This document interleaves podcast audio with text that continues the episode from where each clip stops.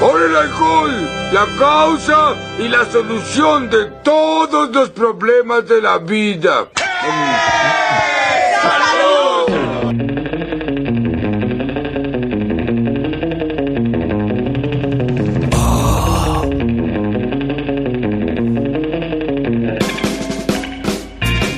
Bienvenidos a Langoy, el mejor podcast sobre cultura popular desde aquí hasta el Chifa Chin Chin, transmitiendo desde Lima, Perú, hoy. ¿Qué día estamos, Oscar? Dime, Oscar. ¿qué 13 de enero de 2015. 13 de enero de 2015. Lo que pasa es de que cuando actualizan la pauta no actualizan todo. Entonces estaba, yo veo 8 y digo Se queja todavía. 8, 8 no La es. pauta Ya. desde que comenzamos el Langoy. 13 Felipe, de enero. Felipe se queja como si él actualizara la pauta, ¿no? Claro, ¿no? El, el que, aquí el hombre orquesta actualiza la pauta también. Ya. Estamos aquí 13 de enero del 2015 con Con Oscar Soto, arroba yo, yo Sotot en Twitter. Fátima, arroba Fátima TV en Twitter. Carlos, arroba invasor en Twitter. y Felipe arroba FB Rojas en Twitter. Y tenemos hoy un súper invitado para un súper tema. Hoy estamos con nuestro amigo Jesús Vélez. ¿Cómo está Jesús? ¿Qué tal chicos? ¿Cómo están? Se preguntarán quién es Jesús Vélez. No se preguntan quién es Jesús Vélez porque todo el mundo sabe quién es Jesús Vélez. Todo el mundo que escucha un poquito de radio sabe quién es Jesús Vélez. Jesús Vélez Un poquito es, nomás. es un hombre de radio, es un profesor de radio. Este, no sé, yo lo, yo lo tengo a él siempre como referente sobre radio. Él ídolo, ídolo. Y Soto es un sobón de radio. Porque yo también he trabajado en radio un, un par de años, ¿no?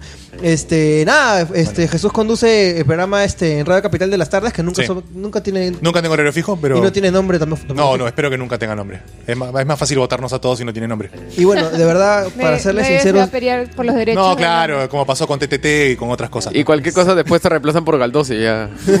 También. Oh. ¿Qué, es lo, qué es lo más probable? ah? Oh, pasó la en Estudio 92. Eso dolió, eso dolió. bueno, bueno, este, yo estoy un poquito, este, intimidado porque de verdad hacer este un programa de radio con Jesús me, me, me No, pa- cholo, ¿qué te pasa? Pero de puta madre que se saca Jesús. No, que gracias. Qué bueno que estuve de vacaciones más bien. Gracias por sí, sí, invitarme. sí, porque si no, no, no, no hubieses podido venir, este, normalmente. Aunque por la hora es fácil, ¿ah? ¿Dónde encontramos tus, este, tu- tu- a, qué hora, a qué hora suena tu programa? Este, Eh, a ver, en Capital estoy de lunes a viernes de 7 a 9, eh, conduciendo con Mariela Patriu. Y aparte tengo un podcast de tecnología, se llama La Tribu en Línea. Trato de sacarlo cada semana. Eh, igual lo pueden encontrar en iTunes, está en Podomatic, está en mi blog también. Dale. Entonces, el tema de hoy día, como ya saben los que han escuchado la semana pasada en Langoy, es Los Simpsons. Eh, pero antes, como siempre, tenemos algunas cositas que contarles. Y las va a leer alguno de los que está con la pauta abierta. bueno, este, muchachos. esta- la semana pasada. Carlos Berteman está medio ador- adormilado. No sé qué, qué le pasa. Se le están cerrando los ojos, ¿no? Sí. Lo que pasa es que dice que le falta su dosis así de, de café a la avena, ¿no? No, ¿saben qué pasa? Yo les voy a contar lo que pasa. Lo No, que pasa es que no, no, no. Carlos Berteman se viene de tener una, ¿Qué? se viene de una conversación ah. con las chicas de Esto es Guerra. Igual sonó malazo. Se viene con la, se viene Igual con, acabó feo, igual acabó feo. sí. Se viene con la chica de esta guerra, ¿cómo es eso? se viene la chi- Ah, Soto. Dice, ah, es- Lo peor es que encima traiciona su secreto profesional. Pues. Creo que el baño de florecimiento de, del, prim- del 31 de diciembre le ha caído. Lo, lo bueno Un poco ha sido- mal. ¿En serio se has hecho un baño de florecimiento? No, lo canjeé por limpieza de toda la casa. Yo creo Mucho que el limpieza cuy y- que le iban a pasar se escapó y entonces ya no, no pudo completar el ritual. Bueno, ¿Qué tenemos que decir, Carlos Bertemón, ahora que te despertamos, ya te desahuevamos? ya? Bueno, eh, tenemos que hacer los saludos correspondientes del, del programa, o sea, las, las generales de ley. Saludar al gordo McVicious con su tienda Tecno Store. Eh, ya saben, el gordo te lleva a donde sea lo que compres. ¿Cómo que el gordo te lleva donde sea? Ya te he llevado, weón. Puta madre, ¿cómo No, pero Dice, ¿a dónde me Al llevas? cielo, al cielo. Estamos on fire, weón. En realidad el gordo, este, ¿cómo se llama? Está, bueno, el gordo está buscando a la gente de estos géneros juvenil, ¿no? Dicen que estaba rastreando las, las fotitos. Eh, y bueno, y tiene su tienda de juegos Vicio, también, ¿eh? Vicio Store. eh, donde, bueno, como ustedes saben, el gordo te, te manda las cosas a tu jato en pequepeque o disfrazado de cupa, lo que sea más ridículo en ese momento. Eh, no se olviden a suscribirse en el podcast. ¿Cómo hablamos de nuestro auspiciador, no? Para, Sí. que, para que veas, Jesús, que acá este programa no tiene ningún tipo de control, ni límites, ni nada. Por O eso sea, que nadie nos auspicia. Por eso no tenemos auspiciadores. Lo bueno es que el gordo McVillions tampoco lo tiene, ¿no? O sea, el gordo igual, al gordo igual le, le da lo mismo, ¿no? No, además este, hay un tema con el gordo. O sea, el gordo tampoco ya, no tiene- límites. O sea, Físicos, físicos. exacto. O sea, eh, no, Más o menos un son of anarchy, más o menos. Es, No, más, en- es más o, es más o menos como Akira.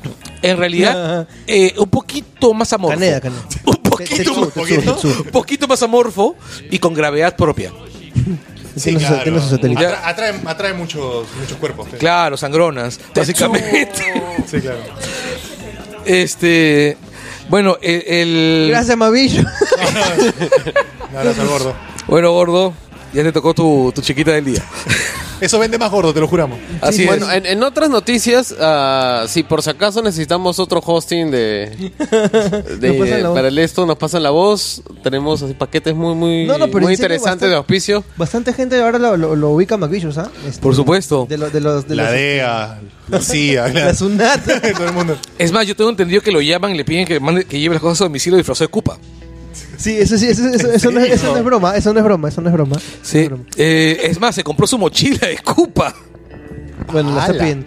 No se olviden de suscribirse en el enlace que está en los posts en el útero y en todas las aplicaciones de podcast. Ya sale el tutorial para inscribirse, para usarlo en iTunes y demás lectores de RSS. Re- recuerden 36 sencillos pasos para suscribirse al Langoy. Escrito por Carlos Berteman. Así es. Este, además, vamos a saludar a nuestros podcast amigos, Wilson Podcast. Les demos un, un langoyo a ellos. Siempre decimos lo mismo, de que. Ya el próximo, ya que le- o, sea, o el próximo o el subpróximo. Ya. O sea, Eh, pero sí hay bueno, que comprometernos. Depende para de ellos, ¿no? Sí, en realidad depende de ellos. No, Traigan ¿sabes sus qué? No, ahorita, ahorita, en realidad Ah, no, ahorita. estamos Llámanos y, y- y que vengan ahorita. Mi vida, mi vida con cómics de Samuel Moreno, este, que es, es un podcast relativamente nuevo, ¿no es así? Sí, tiene una, una edición recién, creo que será mensual. Ya, este, bueno, Rock con huevos, que está en Evox. Tienen que buscarlo así, Rock Boris- con huevos. Boris Arman. Sí. Eh, Junior Martínez tiene un podcast que se llama Parallax, que es un podcast de videojuegos, También. que se llama culturaparallax.com. Que ahora están haciendo un, tienen un episodio especial que me parece bien interesante y también este algún día pasaremos por ahí. Es este están viendo películas clásicas, películas de acción de los 80 y están comentándolas encima. ¿Te acuerdas la idea que tenemos hace tiempo de hacerla en, en- en- en cine, Fátima? Oye, pero ¿sabes qué cosa Pero podríamos hacer? están como- haciendo en el centro, en Rufino Torrico. Anda, eh, qué paja. Como sí. Mystery Science Theater, en plan cómico. Veamos como- películas de culto. Eh, lo pueden encontrar, creo, incluso en, en Facebook. Es un grupo. Este, y todos los fines de semana, en un centro cultural que se llama El Centro, me parece. Ven películas Como el local que se llama El clásicas. Local. Ajá. Este, y es bien chévere, es bien chévere. Este, es- tengo programado ir, todavía no he podido. Pero me parece monstruo porque después se quedan conversando sobre las películas. Lo que ¿Qué queríamos hacer, Queremos hacer. exactamente. Pero podemos hacer ver películas de los 80 y ver los videojuegos malos que se inspiraron en ellas. Como E.T. Gremlins sacó un videojuego malísimo de Volver al futuro sacó uno malazo. Robocop también. sacó otro videojuego también, Eh, Cobra, Pesadilla Rambo. Street. Bueno, es que en realidad El de casi, Pesadilla to- era bueno. casi todos ¿El los de juegos... Era malazo. No, el de El de NES, el de NES, el NES era Eh, bacán. Ah, ya, pero me fui muy Sí. atrás. En realidad, salvo excepciones contadas con los dedos, casi todos los juegos franquiciados de películas son terribles. eh, Doble de Dragón. Indiana Jones eran muy buenos.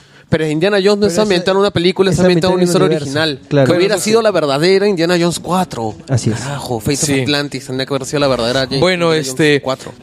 También tenemos que mandarle saludos a César Bedón y a Leslie Guevara, la calata culta, que es posiblemente la mujer más troleada del útero, con su podcast César y Leslie en el aire. Todos los jueves salen, ¿no? Sí, así es. Machuca botones en Spreaker. Sí. Un abrazo, Eh, amigo. Eduardo Olivia. y- Gran Eduardo Olivia. Eduardo Olivia y un programa sobre salsa. Oye lo que te conviene. De- definitivamente no. Este, la- y bueno, y la tribu en línea, que es el podcast de, de Jesús Vélez, nuestro invitado, ¿no? Así es. Y bueno, acá dice que tenemos que mencionar el Facebook del Langoy. Facebook.com, el Langoy. Eh, también estamos, eh, tenemos ya dominio Próximamente propio. titular para eso también. Tenemos dominio propio que es langoypodcast.com. Sí. Y, lo- y los manda de nuevo al, al, al útero, así que. El Twitter es Twitter es arroba el guion abajo langoy. que por lo general lo controla el gran Chato Mauser cantando cuando pienses en volver. y bueno, tengo el Facepan de la semana, así que nos esperamos un ratito que también quiero hablar un poco sobre eso.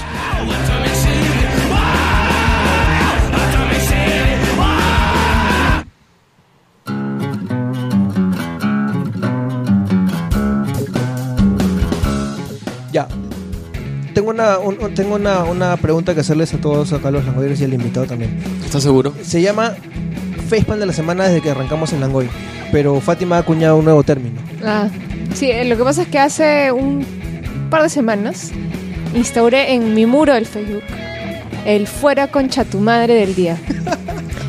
que es a todas las noticias que realmente me... Pero tienes que hacerla con la entonación que le que diría Mulder.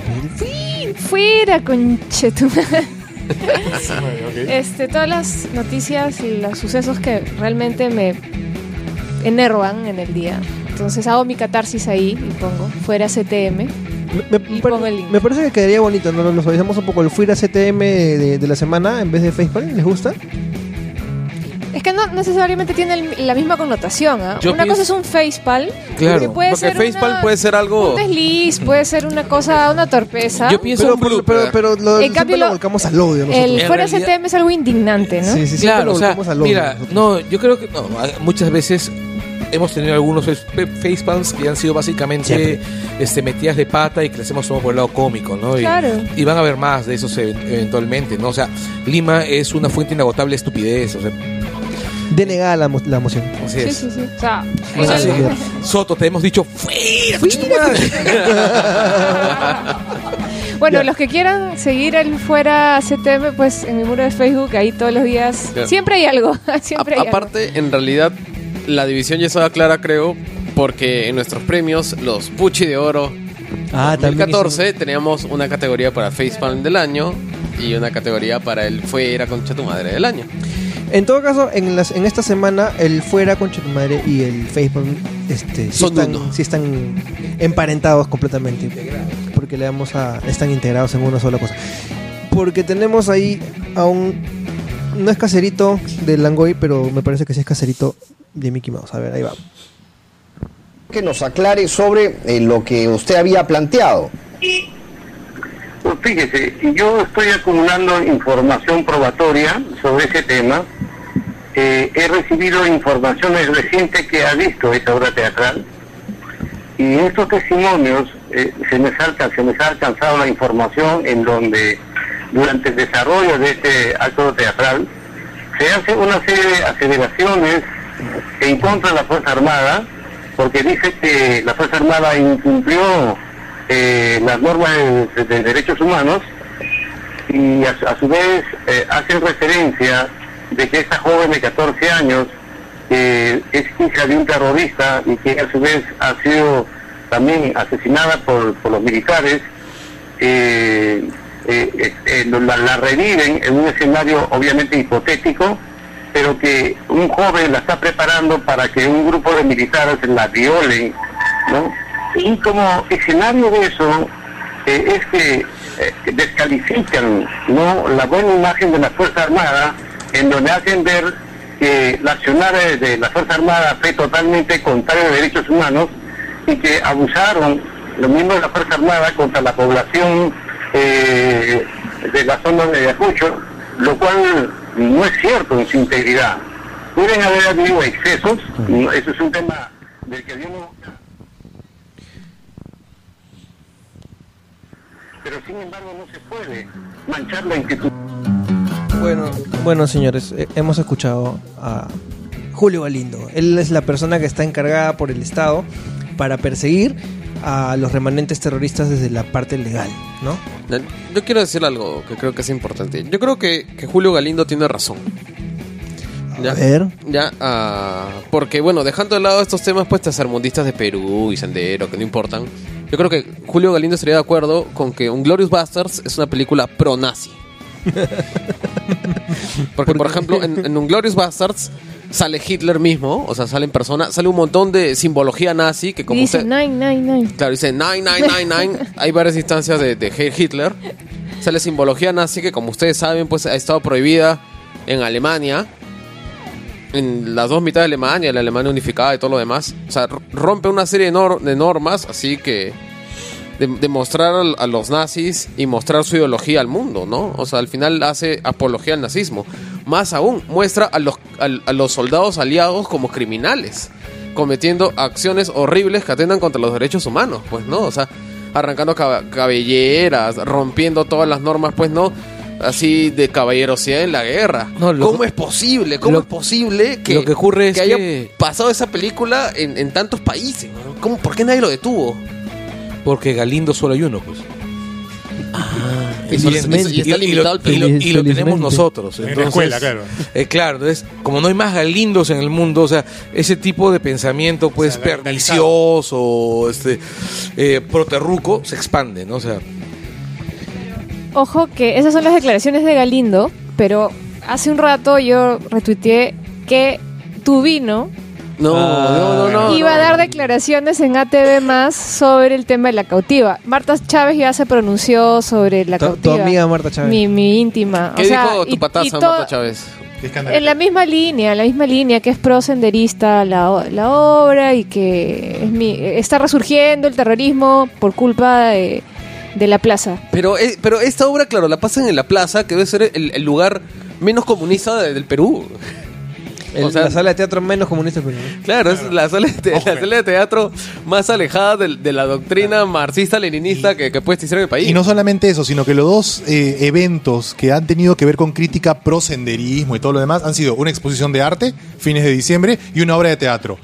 A este país le llega al huevo el teatro y las artes. O sea, ¿cómo se piensa eh, infundir el tema terrorista desde los lugares de las fronteras más, eh, más obviadas y menos respetadas de la educación del país? Es que no estás entendiendo que en realidad todo es parte de la conspiración susanista comunista. Mira, pues entonces lo estás mira. difundiendo en base a los espacios que ya están ocupados por, Eh, por el, o sea, el- O sea, y encima por una alcaldesa que tuvo el menor nivel de aprobación. el terrocaviarismo. Ah, ok. no, mira, mira, po- po- hablando en serio, un pequeño paréntesis de seriedad en el tema, que va a ser Pero pon, corto, pon- pon en contexto, Celto.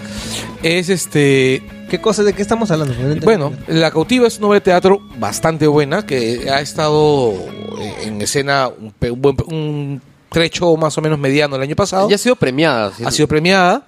Eh, es una obra de teatro sobre eh, eh, el abuso de una niña por parte del ejército durante la durante el tiempo de la violencia terrorista en Ayacucho. ¿cuándo la Eh, viste? eh, en realidad no, No, ni, ni- ni- ni siquiera trata, y eso es lo que me parece tan absurdo de la crítica, porque ni siquiera trata del abuso de una chica.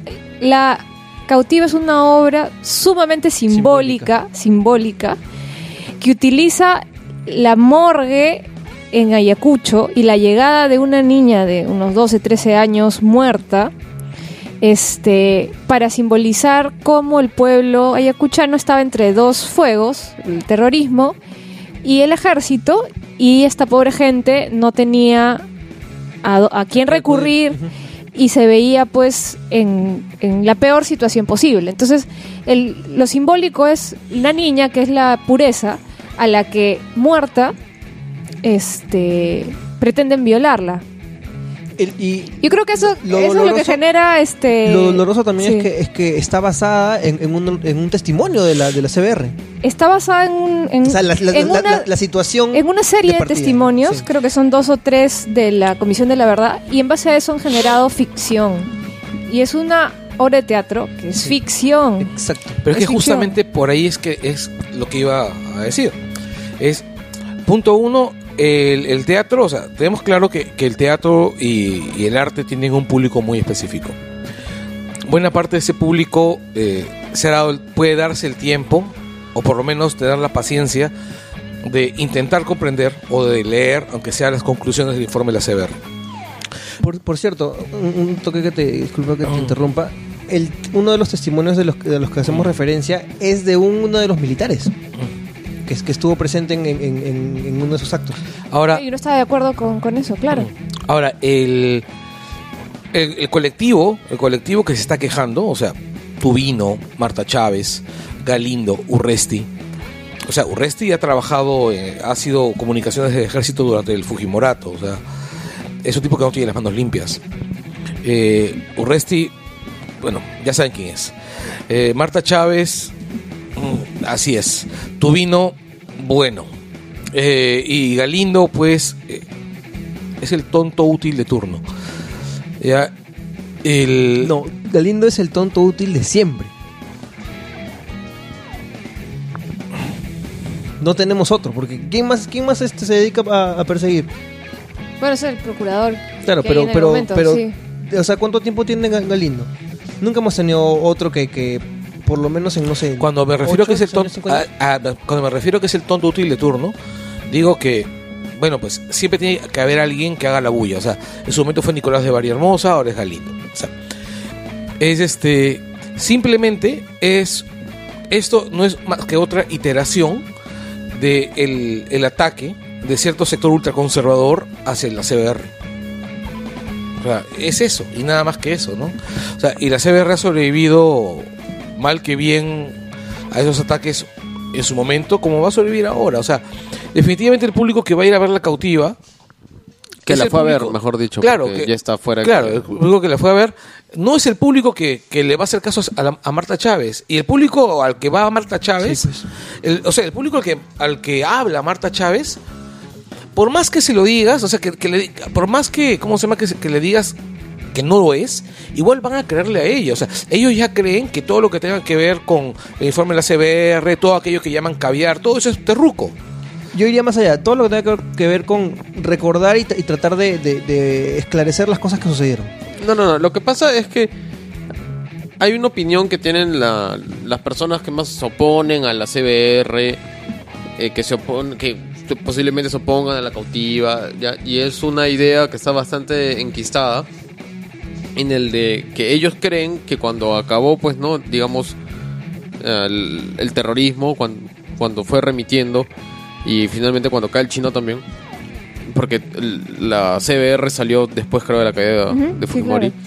¿Ya? Entonces lo que ellos creen es que el, el documento que se debe haber emitido, o, o, digamos la narrativa, hablando un poco de términos de, de- de narrativas sociales, la narrativa que debe haber emergido era de un estado un- de un estado peruano victorioso gracias a la contribución de los policías y militares y todo frente a una amenaza terrorista terrible, o sea, un- una narrativa de buenos y malos muy claro. ¿Ya? Y donde pues algunos de ellos dicen pues no, y sí habían excesos, pero creó una narrativa más estilo a la narrativa, a la narrativa que se creó después de la Segunda Guerra Mundial, en el que pues los aliados cometieron innumerables crímenes de la humanidad, el bombardeo pues digamos que se dio a Dresden en Alemania, La destrucción de Montecassino. eh, por ejemplo, o sea, hubieron en- eh, en la- la- los actos cometidos pues con- contra los japoneses en, en las distintas islas del Pacífico, Los digamos, campos de concentración para los de- japoneses. eh, japoneses en Estados Unidos, digamos, una serie de cosas que fueron apagadas por, por los medios para la construcción de una narrativa pues de que se tenía este mal increíble que era pues la amenaza fascista. Claro, Y- que, que la historia le escribe quien gana. pues. Claro, No, pero entonces es que- ellos sienten que la historia no le escribió quien ganó. Entonces, como no le escribió quien ganó, ya está, ses- está No, sesgada re- mal porque eso ha evitado que se, que se cree, pues, digamos, que se sane el país y que ya después se pueden investigar los, No, los de hechos hecho- terribles de cometidos. hecho, o sea, yo no estoy de acuerdo con esa interpretación, pero mucha gente tiene esa idea. No. y por eso se resiente de que haya narrativas donde, o sea, de que dicen, no, la- las historias... ¿Cómo se espera, pues, que, que haya gente que confíe en los militares si desde el saque ya se fueron diciendo que los militares también mataban?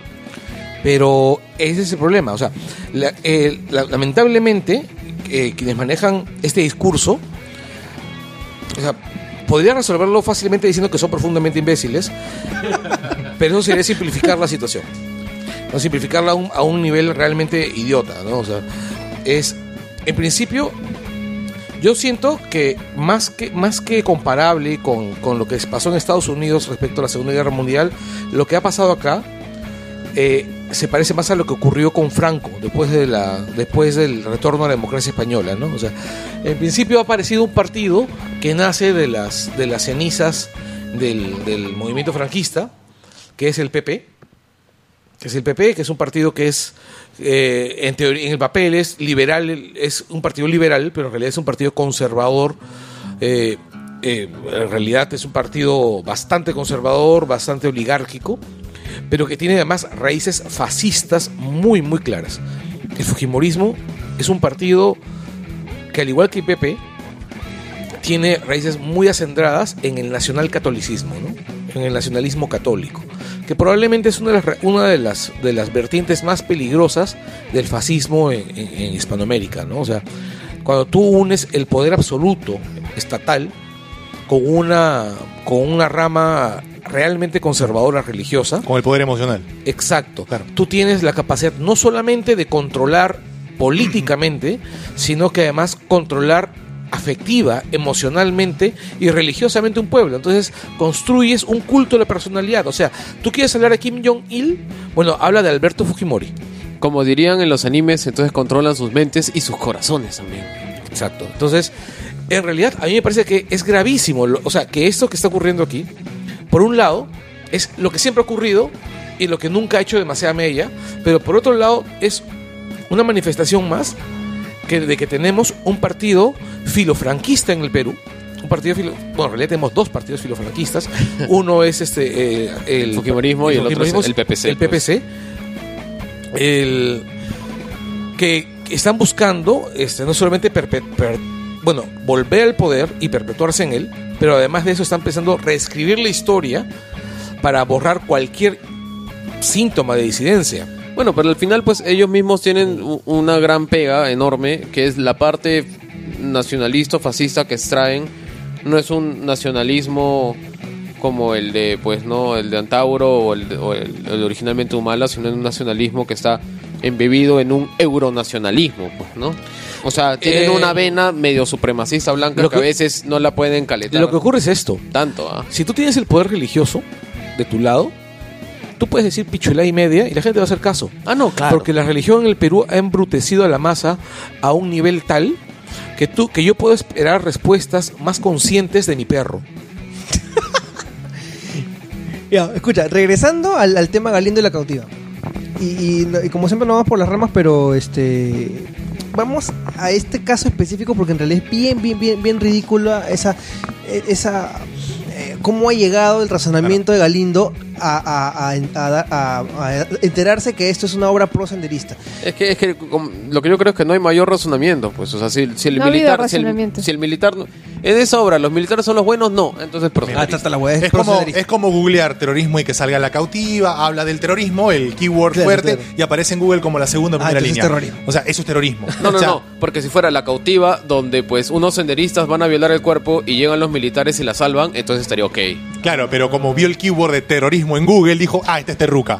O sea, de repente, muchos de los errores que se están cometiendo respecto a e- evidenciar que es terruca y que no, están yendo por el lado equivocado. La discusión respecto a Movadez y el resurgimiento de todos estos grupetes que quieren, eh, que, ignoran mucho de lo que ocurrió, porque lamentablemente el silencio fue bastante, ayudó mucho a que, a, que, continúen los problemas hoy, porque vamos, ¿qué ha cambiado lo del inicio de los 80 hoy? No ha cambiado mucho y, y es la misma base que tranquilamente podría un energúmeno, un tipo loco, convencer a, a un grupo que sigue siendo igual de bruto muchas veces y a moverse por una necesidad equivocada también a hacer lo que se hizo en los 80. Es la misma base. El asunto es que la discusión se está radicalizando en ese punto, el de las formas. Y en el fondo no hay ningún cambio. Estructuralmente el país es el mismo. Es que al final yo creo que... Es un pasivo, es un activo político que todo el mundo va a buscar para llenar el 2016, porque estamos cerquísima. Es que yo creo que el punto es ese. Exacto. O sea, yo creo que nadie se está peleando acá ni por la cautiva, ni No, por si la van a ver, ni no. Simplemente ahorita están demarcando líneas en la arena para ver dónde se van a colocar. Es ¿no? reinvención política para llegar a la elección del 2016 y decir, no, este huevón sí es peruano porque dice abajo el terrorismo, abajo el senderismo, Sí. que todavía sigue siendo el 60% de votantes de este país. Y además, ¿cuál es el, el problema que la gente percibe más? Es la seguridad.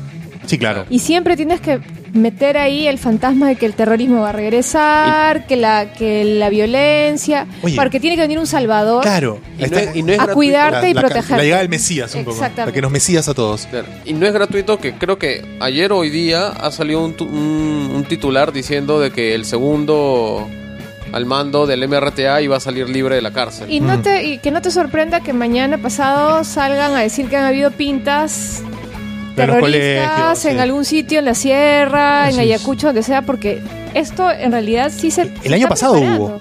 El año pasado hubo una, una volada de ¿Se, esas. se acuerdan, ¿se acuerdan Ahora- esa vez que en, en un edificio de Malecón de Miraflores había una bandera este, de Tupac Amaru y, y las vecinas se Sí, llamaron sí, sí. emocionadas? Sí, diciendo que- claro, hay, hay varios de esos problemas. Lo que pasa es que también dentro de la, de la fórmula, eh, que es bien sencilla de, de analizar también, cuando hablamos de senderismo y tratar de meter la idea de los 80, el regreso de los 90 y el terror, vamos, es una sociedad que vive peor hoy. O sea, uno en los 80, yo viví en Los Olivos, viví en Zona Roja mucho tiempo, eh, era bien fácil saber controlar incluso el flujo de los problemas. Uno sabía que a las 8 de la noche se iba a la luz y tenía que estar en su jato. No podía salir. por lo menos te, te- ahorrabas el 80% del chongo. No salías a la calle, no había enredadas policiales, estabas en tu casa. Hoy la inseguridad es mucho más alta. Te subes un taxi y te mata uno. O sea, a mí me da más miedo hoy. O ir a comer un pollo a la brasa. Y que te dispare cualquiera por un- O que un chivolo de 15 eh, que, al que le pagaron 400 lucas porque le llegas al pincho al vecino. Porque es así, porque le llegas al pincho al vecino de arriba, porque haces mucha bulla, porque llaman a Serenago todas las noches. Y el tipo, ah, 400 lo que le pongo un chivolo lo mato. Eso me da más miedo hoy. O sea, ese tipo de terror no se combate porque se está todavía llamando a los estúpidos fantasmas del pasado para psicosear a la gente de un problema que hoy no es tan fuerte como la inseguridad, que es más difícil de resolver. Bueno, en Lima, ¿no? Eh, Porque, eh, por ejemplo, Trujillo, Piura, Arequipa. Yo estaba, yo estaba en Ayacucho y en Ayacucho la gente vive un paraíso y un idilio en comparación con como era en los 80. ¿no? Sí, de Ah, no, acuerdo, por de acuerdo, de acuerdo con eso, de acuerdo no, con eso. pero es Claro. que ese es otro tema en el que se cae. O sea, en buena hora que se terminó con el terrorismo es una de las mejores cosas que le ha pasado al país seguramente que en se mucho mitigó tiempo. lo máximo que se pudo. Exactamente, que ahora lo que quedan pues son, son los, los chalecos de los narcos. Y pues, ¿no? desnaturalizado completamente. Desnaturalizado No, ahorita es narcoterrorismo. Lo que hay obviamente. esencialmente es narcoterrorismo. El problema es que eso tampoco no hemos ex- exacto, no se ha resuelto los problemas estructurales que ocasionaron el terrorismo, eso eh, pésimo, Claro. este está pésimo, pero que hay un reconocimiento que se terminó con el terrorismo no quiere decir que las fuerzas armadas sean pues sagradas y que no se le pueda hacer ni una sola crítica. Más, más aún, no es la misma situación, mm, siguiendo la idea pues de Carlos, no es la misma situación de los aliados pues en, No, en absoluto. en, No, en por absoluto, favor. porque de hecho sí come- hubieron enormes cantidades de excesos por Sí. parte de las Fuerzas Armadas. Y, y lo que pasa es que es más fácil explicarlo así. Que tienes un bando bueno y un bando malo, como bien lo decías. Exactamente, Pasaba en la, independencia del Perú pasó lo mismo. No, los españoles contra los peruanos. Mentira. Hubo españoles a favor de la independencia del país, hubo peruanos eh, reacios a que este país fuera No, independiente. en, en realidad es más triste todavía, porque los ejércitos libertadores eran argentinos y venezolanos Exacto. y el ejército realista era peruano. Peor todavía. Y en un 90% indígena. De ahí viene el asunto. O sea, pero más fácil explicar es diciendo, bueno, blanco, negro, hicieron gris y se solucionó así. O sea. O mejor no- dicho, no los peruanos sentido. valientes se independizaron de los malditos españoles, pero Es como el génesis, más o menos. españoles ni había, ¿no? es un poco el génesis. Claro, Lógico, pero. y, a- y aquí, o sea, se cree que se está desnaturalizando, satanizando el- la pacificación del país por criticar a las Fuerzas Armadas y, y todavía ni siquiera, pues ligeramente, hay testimonios, Claro. ¿no? Hay testimonios, o sea, cantidad de testimonios. Y nadie dice que aquí el malo ha sido el ejército y que los terroristas son buenos. No. No, en absoluto. Ha habido un conflicto interno donde han habido excesos en ambos lados. Obviamente, si no hubiera habido terrorismo, este, obvia- obviamente la carga no inicial se de culpa dado- y no la se mayor hubiera dado este conflicto interno. y la ¿no? mayor cantidad de atrocidades fueron Por cometidas supuesto, pues por, los supuesto, terroristas. Por supuesto, pero no puedes negar ni cerrarte los ojos. Todos merecen justicia. Todos. De ahí viene el asunto un poco. Que, Claro, y, y por un tema, pues, ¿no? De, de lo que es el arte y, y, y cómo la libertad de expresión para hablar y mostrar obras y todo lo demás. Yo creo que lo dijo bien claro un, un día conversando con mi amigo Kirby, que el otro día vino acá y estuvo de público. Ya, que él me dice que cuando la primera versión de los productores fue unos 25 años, me dijo más o menos después de la primera, de la Segunda Guerra Mundial. Y los productores ya estaban burlándose de Hitler, ¿no? Y, y- y un personaje que era un nazi y todo lo demás, ¿no? Ya, y, dice, y ahora ya han pasado como 25 años de la captura de Ismael y es hora de que, de que nos Claro. burlemos de eso también, ¿no? O sea, ¿en, Claro, en claro. qué momento Sí. sale mi Pero no somos, un musical? país, no somos un país que se reconcilie muy rápido con eso. ¿ah? Ah, no. Somos un país que No, va a digerir no. muchísimo todavía. O sea, No, el porque- país no se ríe de cualquier cosa, es el problema. No, aparte en porque general- no hemos dejado pasar eso, porque todo el tiempo los, eh, los, los políticos, sobre todo, lo, lo están poniendo ahí. Sigue siendo sensible. No, está- sensible. estamos recordando de la manera que deberíamos recordarla, ¿no? O sea, lo están utilizando como, como moneda de cambio para que para, Claro. para este hacer que la que, que- que la- que la gente le tenga miedo a algo que de repente ya no es lo que era en ese momento Mira, y utilizarlo políticamente. toda guerra siempre va a buscar que la persona de gobierno de turno tenga el 100% de aceptación. Pasó con Ecuador y Fujimori, pasaba con, la, con todos los conflictos internos. Cada vez que hay un conflicto interno, siempre el país tiene que estar junto para hacerle frente a un enemigo común. Y todo eso es activo político. Todo Todo es activo político. Así Claro. es. Oye, y regresando a esto, rapidito. Entonces, si para Galindo la cautiva es este es pro senderista, ¿qué otras cosas le dirían a Galindo para que también investigue ustedes? Pucha, imagínate, tendría que investigar este, El a polo rojo, el eh, polo rojo y Antumala. Lo, primero, el polo rojo y Antumala debe ser investigado. Los fines de semana el chato Mauser, que va a meter terror al Perdón, sur. Carlos Berman ha dicho algo que. Investiguen a Flash. Claro, flash es rojo. ¿no? Pero tiene un rayo, no una hoz y un martillo. Te aseguro que para el Speed Force es una, es una hoz y un martillo. Está tan rápido que se ve como un rayo. Está bueno. Este, ¿qué más, qué más, Felipe? ¿A, quién- a quién más, este, qué más le darías Los para que investigue? semáforos, tío. Los semáforos también. Semáforos. Porque todavía te hacen que te Y pares son- a que veas. claro, son, son absolutamente intolerables. Encima, como puedes ver ahí, es un claro indicio de que el comunismo no nos deja avanzar. Porque cuando se pone en rojo, Ah. te pa- tienes que parar. Claro. Entonces al revés es de derecha, pues está bien. Sí, este, claro. Los carteles de la, de la avenida Javier Prado también están bien, entonces porque dicen no voltear a la izquierda. El Juan Aurich, el cienciano.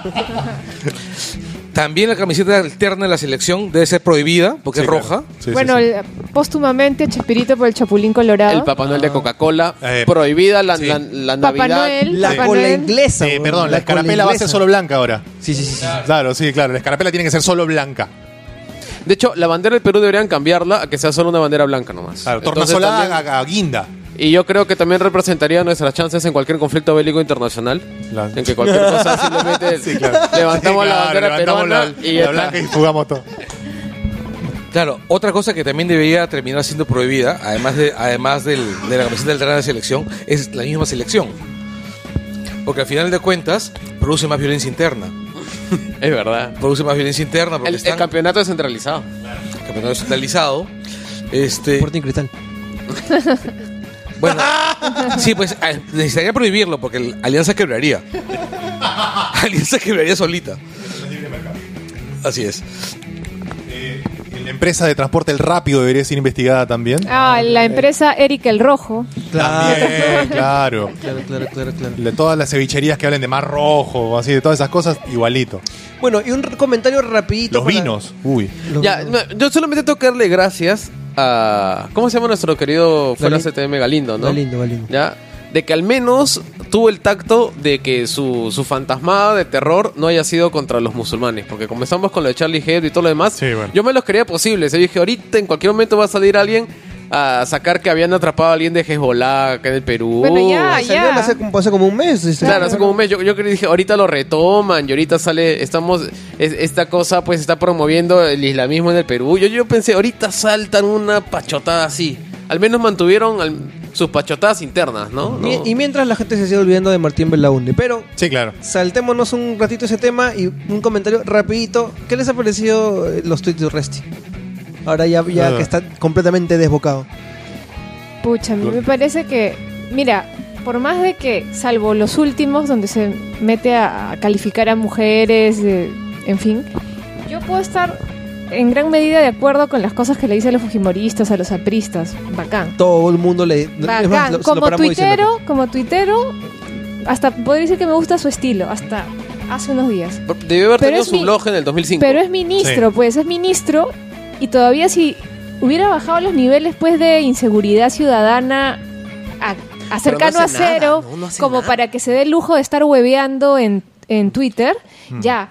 Pero estamos en lo eh, creo que en la peor crisis de, de inseguridad ciudadana y todavía se pasa el día tonteando por Twitter. Pero- O sea, yo genuinamente, como, como dice Jesús, tengo miedo a salir a la yeca ya. Claro. O sea, ya, ya es un... Y yo no estoy... Sea, ya yo no vivo pues en el lugar más tranquilo de la ciudad. Yo vivo en mi querido distrito de Lince. Lince Pero, Lince pero, eh, igualito, pues digamos, antes, hace unos cuatro años, yo no tenía tanta percepción de inseguridad. Claro, uno caminaba por Manco Segundo en la noche, caminaba por el Parque Bombero y te ibas a tu jato. Claro. Ahora ya no puedes. Ahora ya no puedo. Ahora Canevaro ya es tierra de nadie. Sí, claro. Tengo que salir prácticamente con... Subir el vidrio en la 505. Tengo que sal- sal- yo estoy eh, canalizando el gringo interior y estoy pidiendo mis Claro. armas. Claro, ¿Dónde están mis armas? ¿Dónde están mis pistolas? a- al final Urresti no está... De mis frías manos me las a Te lo dije, Morelli, este es mi territorio. Claro, lo que pasa es que Urresti no está puesto ahí para agradarle a todo el mundo. Y en, y en base a... eh, es como más o menos un potenciómetro. De la cantidad de mayor o menos fuerza va a empezar a complacer a todo el mundo. Porque tiene un pozo asegurado, que es el de... Ah, no. ¿A o sea, Urresti? a Urresti nadie lo toca. Urresti, déjenlo trabajar. Así, ¿ah? Y lo adora, O sea, es como cuando tú vas al colegio y tu, y tu vieja te defiende, déjenlo estudiar. No me jodan, o sea, ¿a, a quién chucha lo han dejado estudiar? Si tú jalas el año por no estudiar o por estudiar, igual jalas el año. O sea, tú vas por objetivos, no vas porque te dejen estudiar. Es como que vaya a jugar pelota a alguien, déjalo jugar. Huevón, está en la final del mundo, ¿vas a dejarlo jugar? No, el huevón tiene que cumplir un objetivo. Y Urresti no, lo es- no tiene objetivos, pues. No, no, no. Pero es que lo que pasa es que acá hay que entender, me pongo un poco politólogo así. eh, acá, que lo que pasa es que para la gente se está cumpliendo su objetivo, porque me parece que un, buen objetivo. número de, per- de personas, su objetivo no es que baje la inseguridad de Urresti, sino su objetivo es que los divierta. Entonces, mientras Urresti insulte a Alan, mientras insulta a Keiko, la gente lo aplaude. En el útero lo aman Urresti. ¿Sabes cada vez que, publican algo en contra de Urresti? O sea, un Eh, los 80% Urre- los de los comentarios Ya, por eso. son como, ¿por qué? ¿Por qué lo defiendes? Te ha pagado Alan. Él Eh, le dice sus cosas. En, su reali- en Urresti. realidad lo que ocurre es esto. Es, eh, punto uno, Urresti es un bocinguero de, de, de plazuela, pues, ¿no? O sea, es, es básicamente uno de los cómicos ambulantes que se paraba en, un- en algunas de las plazuelas del centro de Lima a rajar del gobierno diciendo cojudeces, pero ese es con cargo Ah, no, no, político no, no, te y está con sueldo. confundiendo. Él, él es más como los loquitos de la Plaza Martín. un cómico ambulante, al menos, pues, tiene un poco más de picardía, creo, ¿no? Como tripita.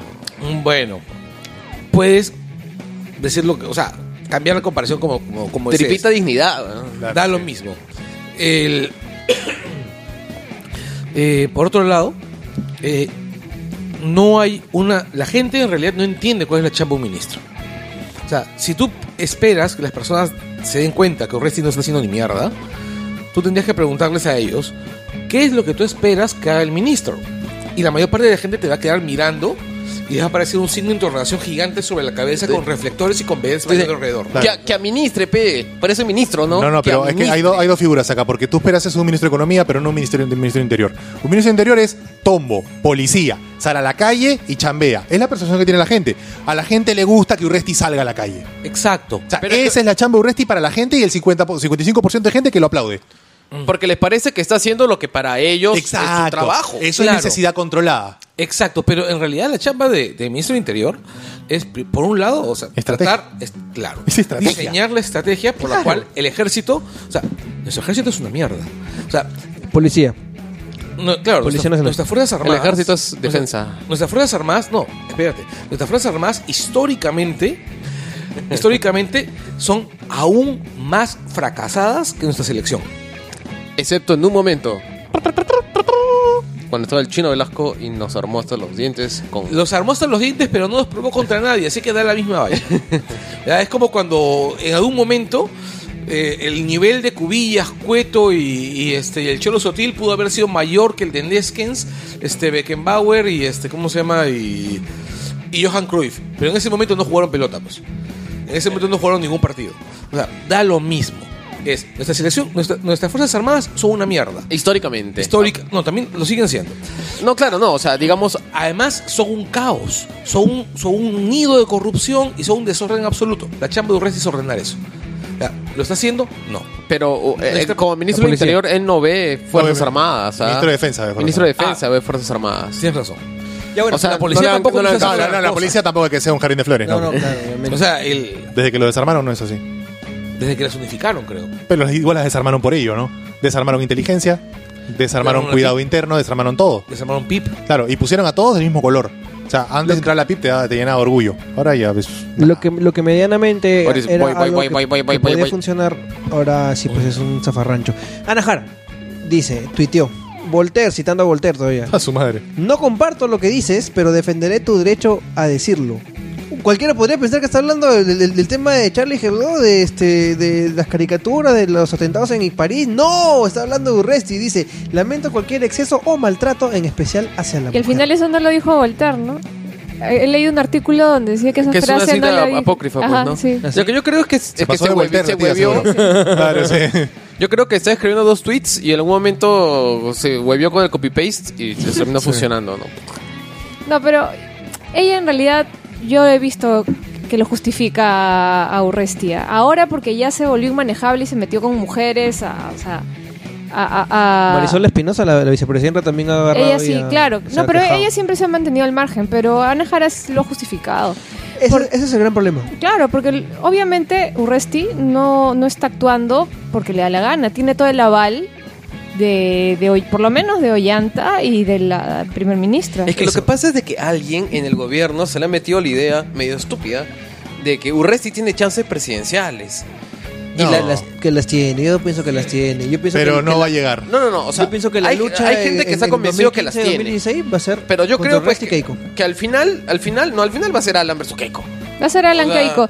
A Urresti le falta, O sea, le digamos- falta ser el Lidio Espinosa y salir a, a sacar un escuadrón de la muerte y, y matar choros. Ahí, Ahí sí Ahí habríamos sí, de chances. sí de- sí. chance. Tenemos todavía todo el 2015. falta, O sea, ah sí, sí, no, No, olvídate. Tendría que entrar en plan así Baghdadi. Tropa de élite, Ya, todo no, tipo no tropa de peor, élite. tendría que entrar en plan ISIS, así todo como el califa Baghdadi y presentar cabezas así de... Sí, o sea, todo Eh, lo- un equipo de Dexters que pueda eliminar a todos los malos de Lima. Ya, y si sale una país. foto ¿ah? con, con un cerro de cabezas así con... Poniendo el pie Decapitadas, encima. poniendo el pie como, encima de como, ellas. como el chino cuando, cuando entró a la embajada. Claro, como el muro de 300 o como Calíbal Holocausto. Claro, Claro. empalados todos.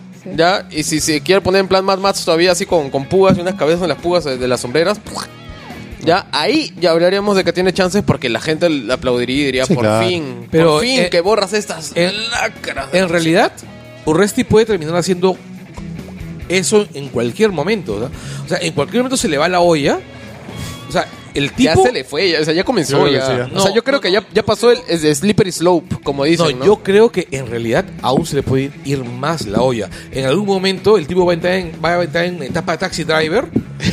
en etapa taxi. se va a rapar, se va a hacer un mohawk. ¿Ya? Y vamos a necesitar, pues, alguien que lo sacrifique. Pero yo creo que él comete un error que, por ejemplo, Elidio Espinosa y gente como Elidio Espinosa, que sí realmente no tiene asco en, en sacar escuadrones de la muerte a bajarse a choros, es callado, Él voy, hizo lo, antes hago. y después lo publicita. Exacto, callado lo hago y luego salgo y...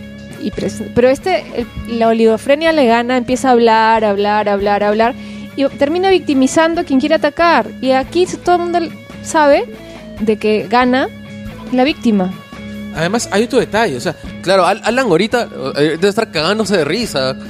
Ca- ca- Cagándose de risa, pues, en plena fiesta. Como se cagó el 2001, como se cagó el 2006, como se cagó tantas veces. ¿ah? Debe No, estar así. Arigato, Uresti. yo, yo lo veo de esta manera. O sea, este, Urresti, al final de Random, cuentas. Al final de cuentas no es más que una fuente de ruido. Una, fu- una fuente de ruido que además le hace bien al gobierno. El gobierno necesita una fuente de ruido como Resti para que no se den cuenta de todas las pichuladas que no están haciendo y que están o que están haciendo. Y que distrae, por ejemplo, a, a mongazos como nosotros de Langoy, que estamos hablando de, de la cosa que tiene en lugar de Belaún del Ocio. Pero bueno, al final nosotros hablamos de cosas divertidas, ¿no? Sí. Y Urresti eh, es o era hasta hace poco divertido. Sí. Sí, pues. Ahora, la pregunta es, ¿Urresti ha cruzado el Rubicón o no? O sea, pasó el punto No. de no retorno en el Ya- que ya, ya cagó. ¿Ha, salt- ha saltado el tiburón? ¿Ha saltado el tiburón? Yo creo que ese RT que mandó este, Sí, sí, ha sí. hecho, ha Sí, hecho sí. que se mida, porque sí, o sea, yo he visto las tener que disculpas, borrarlo. las disculpas que ha dado, este, y sí, me parece que es consciente de que la cagó. Y se va a tener que medir por lo menos un tiempo. Es que en- Por lo menos un que tiempo. En las escalas, o sea, el- no sé, el concepto de tiempo de Urresti debe ser complicado. O sea, yo estoy seguro que le han dicho, pues, cuídate un par de meses. Y te apuesto que, que Urresti piensa pues, que está en Mercurio y que los meses duran pues 22 horas. No, yo creo que se ha leído un compilado de los mejores trabajos de Alan Moore y se le dio Prometea y así su la- el, el- el- como el Black Dossier de la, la Liga Extraordinaria y a, y a su concepto el tiempo ahí está ya Honestamente, no creo que Urresti sepa leer. O sea, yo- de por sí yo ya tengo muy mala imagen de los militares. Y, pucha, Urresti, ahorita salta Oscar Soto, ¿ah? ahorita salta. Burresti. Urresti en realidad me parece uno de los más, así, de los más emovientes, así, de los más bestias que he visto. Miren, eh, los amigos de Espacio 360 han este, eh, recopilado, han analizado los 50 últimos tweets de los ministros del Interior de Argentina, Colombia y Perú. Comienza, comienza ya, con, con Colombia, Colombia. El 100% de tweets del- de, de los últimos 50 tweets del ministro del Interior de Colombia hablan de obras relacionadas a su cartera. El de Argentina, ¿cómo es? El 100% de, de tweets del ministro del Interior argentino son menciones de obras relacionadas a su cartera. Y Pedú. El 52% de los tweets de Urresti son enfrentamiento con políticos y el 48% adivina qué son. No, son, Eh, son obras, son obras. Enfrentamientos con la prensa. Men- men- mención de temas relacionados con su cartera, cero.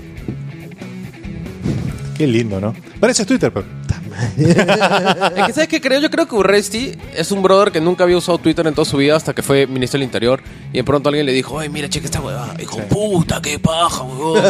Sí, claro. ¿Puedo, ¿Puedo hacer todo eso ahí? Pudo hacer todo eso ahí. Libertad de expresión, brother, claro. No, y dijo, pucha, son solo 140 letras Lo nomás. mejor de la democracia con lo mejor de la dictadura. Ya, Juntitos. todo entonces de pronto entra en ese momento que pasa cuando tu papá entra a las redes sociales.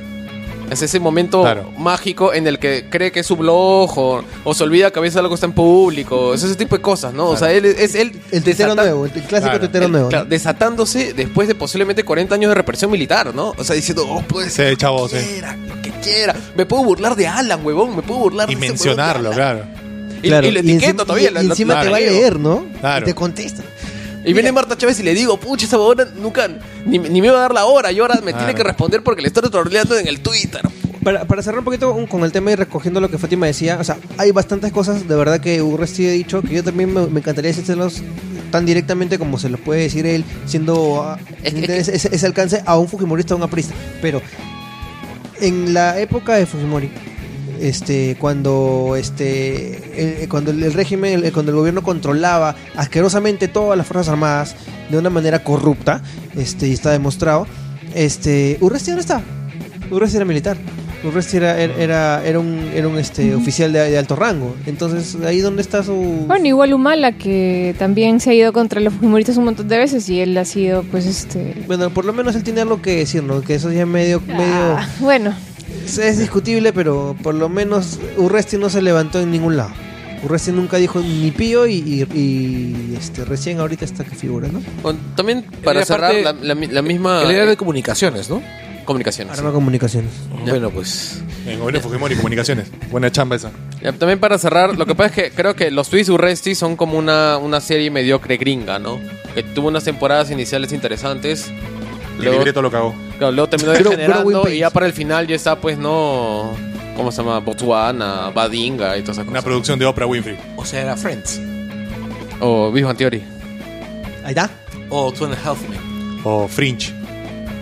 Bueno, sitcom estamos hablando. Ah, bueno, pero se vino muy gracioso. pero sí, Fringe. pero sí, no, en realidad es ese- esta idea, ¿no? De que ya hace rato que ya no se aburrió, ¿no? O Lost. O Heroes.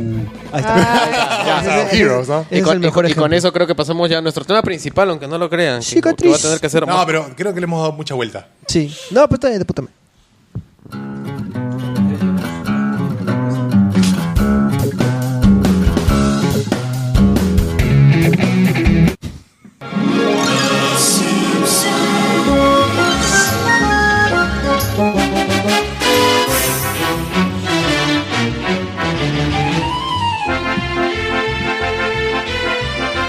Y bueno, es, no es el arreglo original, pero es el que encontré.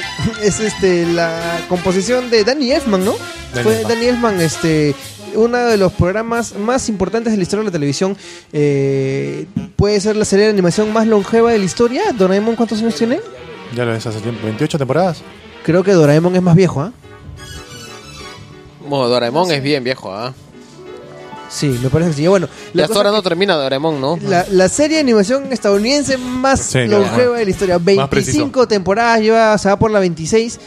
Por la 26 temporada, este, estamos hablando de Los Simpsons, Que, creación bueno, de Matt Groening. Springfield se parece mucho al Perú también, ¿no? totalmente. Sí, de, de- de todo lo que hemos comentado en el bloque anterior hay varias cosas que se venían a la mente respecto a los Simpsons también. En especial los Simpsons clásicos, con Sí. episodios como el del monorriel. Claro, por ejemplo, hay un episodio en el que la inseguridad de Estado le robaba a todo el mundo, que era el gato negro, y habían formado este comando. No, miento, era un episodio en el que apareció un oso en Springfield. Y luego todo el mundo pagaba impuestos al alcalde Diamante para la patrulla antioso. La patrulla antiosos. Y Lisa da una explicación perfecta del sistema. Cojo esta piedra para controlar la presencia de tigres en Springfield. No ves ningún tigre alrededor. Y Homero le dice, te compro la piedra. O sea, es un poco la, la idea disuasiva de algo que no sirve. No, Claro, estos cre- mi- crear un, un temor en la gente para poder venderles lo que te dé la gana. Y acá funciona muy bien No, eso, ¿no? por eso yo en Twitter, en mi foto de portada, tengo la turba de Iracunda. Iracunda, de Springfield con... Es delicioso. con- sí, acá que- somos que, así. que salen a, a la primera. springfieldianos. Sí, sí, No, sí. aparte pues, o sea, los Simpsons nos ha dado frases enormes y se ha anticipado a tantos hechos así mundiales como es famosa la frase los Simpsons lo hizo primero, ¿no? El de South Park. Claro. De South Ah, Park, The Simpsons did it. The Simpsons did it. Claro. Y no, pues es, es- se no- increíblemente la, ca- la cantidad de, de referencias y cosas que pasan en Los Simpsons y que después la vida imita el arte, que imita la vida y etcétera. Hablemos un poquito de historia. Este, Los Simpson eh, aparece como un- una secuencia de animación dentro de un programa. Me parece Tracy Ullman Show. Era como es- un, era un talk show, ¿no? Un Es un programa de de- variedades. Sí, eh, Sí. tenía un bloque, creo que era casi al final del programa en el que aparecía esta familia disfuncional. Con casos muy puntuales, era un sketch de dos minutos, creo, un minuto Así y es. medio. Así es. Y tenía personajes marcados. O sea, era la familia tradicional con una historia que, que- que des- destacaba un poco. Ya cuando empieza a hacer una serie, ya comienza un poco a agarrar autonomía cada uno de los personajes. Bart fue el protagonista de las primeras temporadas.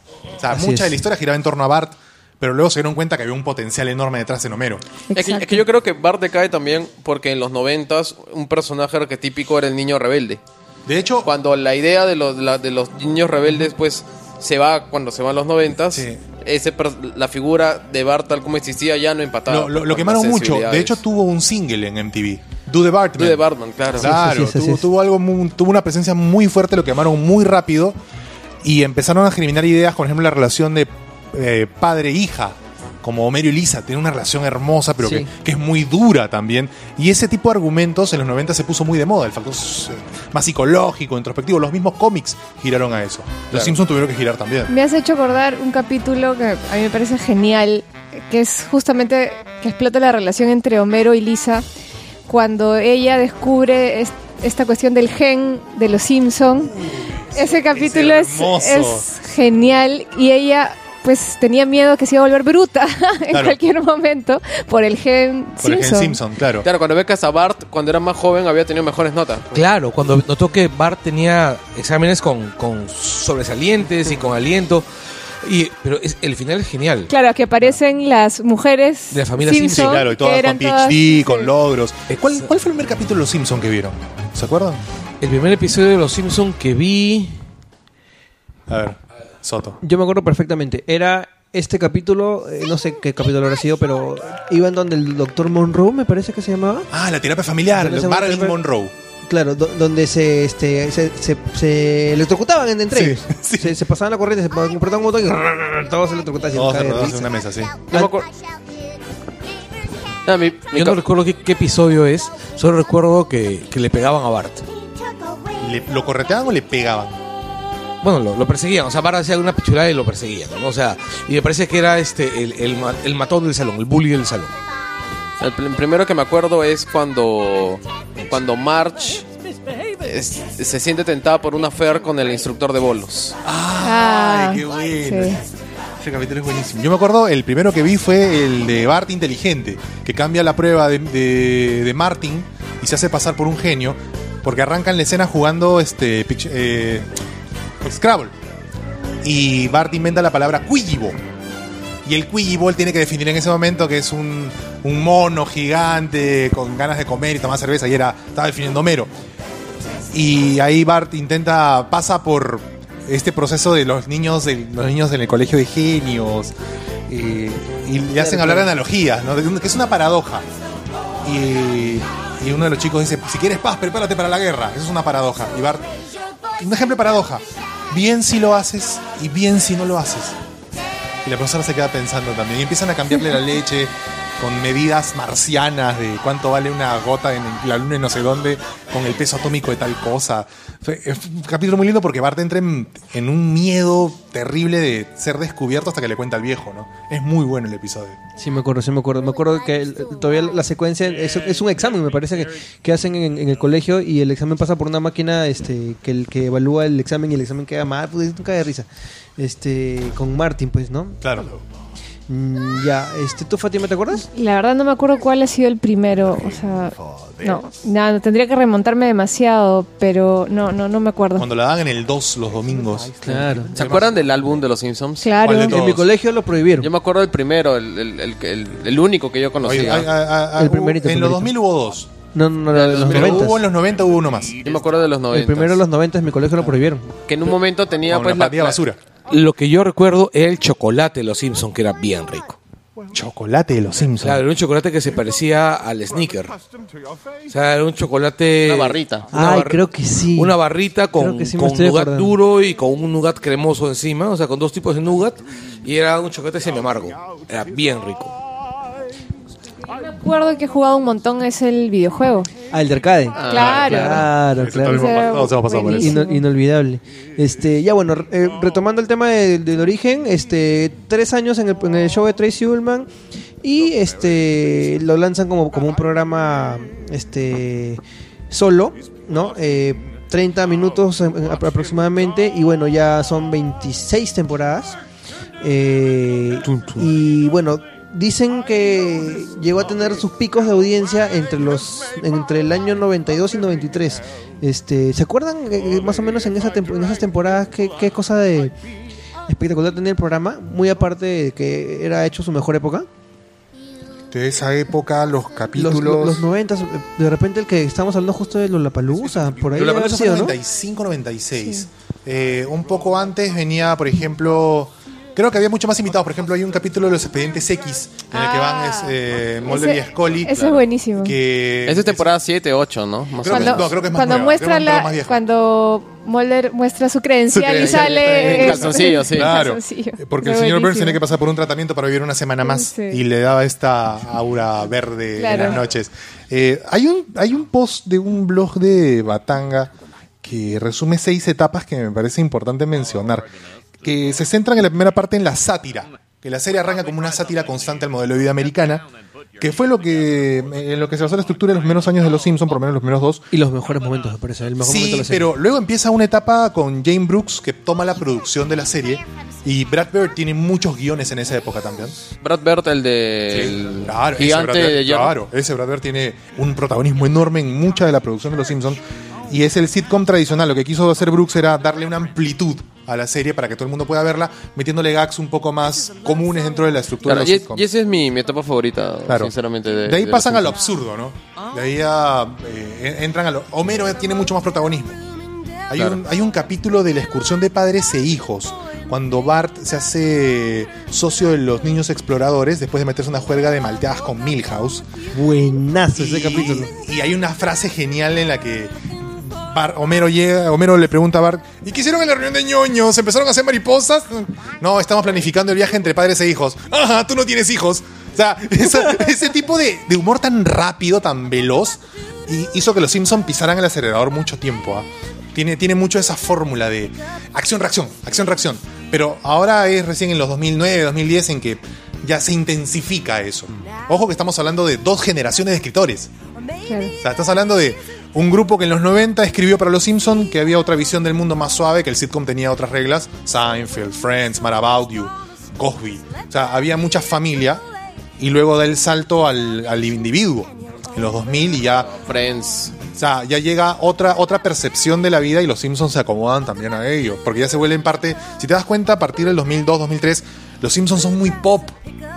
Se burlan de todo lo que surge. El, el, el- está, Mape, está Maple, está el MyPod, sale Steve Jobs incluso en un momento en el dibujo. No, claro, está eso de, de la banda que forma Bart con los chicos. Claro. Lo, Eh, lo Party Posee. Sadgasm. Ah, eh, no, Homero hace una banda de, de, de grunge. No, claro, no, no, no. Bart hace su banda que era como una parodia de, de- y, que, y que van, creo que los NSYNC, justo como, como invitados. Ah, sí. eh, que era para reclutar gente para el ejército. Iat Etnio, Claro, era la- sí. el corito que daba bonito, ¿no? vueltas. Ya, etnio. Sí, sí, claro. De, de- vamos a hablar de capítulos memorables y ya, ya justo co- hablando de música me han hecho acordar el mío. Eh, bueno, eh, lo siguiente que, que- que quería- que queríamos tocar, según pauta, es, bueno, hablar un poco de personajes. Yo sé que la inmensa galería de personajes va a ser imposible de, de tocar, pero podemos ir con la familia eh, principal Mm, y por ahí eh, sí ver lo que está alrededor, ¿no? Por lo menos lo- lo- las cosas más cercanas o lo más memorable, de repente lo que, lo, lo que más recuerden. O sea, bueno, eh, el término nace eh, precisamente en Los Simpsons. eh, yo siento que a, a través de los años los personajes han terminado siendo víctimas de, de su propia identidad, ¿no? Sí, lo que claro. se dice flanderización. Claro. ¿no? Este, pero bueno, eh, comenzaron pues frescos, obviamente. Y entonces comencemos por Homero. Mm, Ya. ¿Qué quiere decir sobre Homero? ¿Qué quieren decir sobre Homero? ¿Tú qué quieres decir sobre Homero? Ah, Ho- Ho- Homero, Hom- Homero es, viene de, de- de una de una generación de, de, este padres eh, de familias disfuncionales, o sea, viene después de la generación de Al Del Bondi, claro. De este, bueno, ya después aparecieron muchos más, ¿no? Pero es esa desnaturalización del rol que tenía el papá en la familia perfecta americana, pues que era este el, el hiperresponsable y el que tenía las respuestas El héroe, ¿no? a todo. El héroe. El feliz proveedor. Exacto.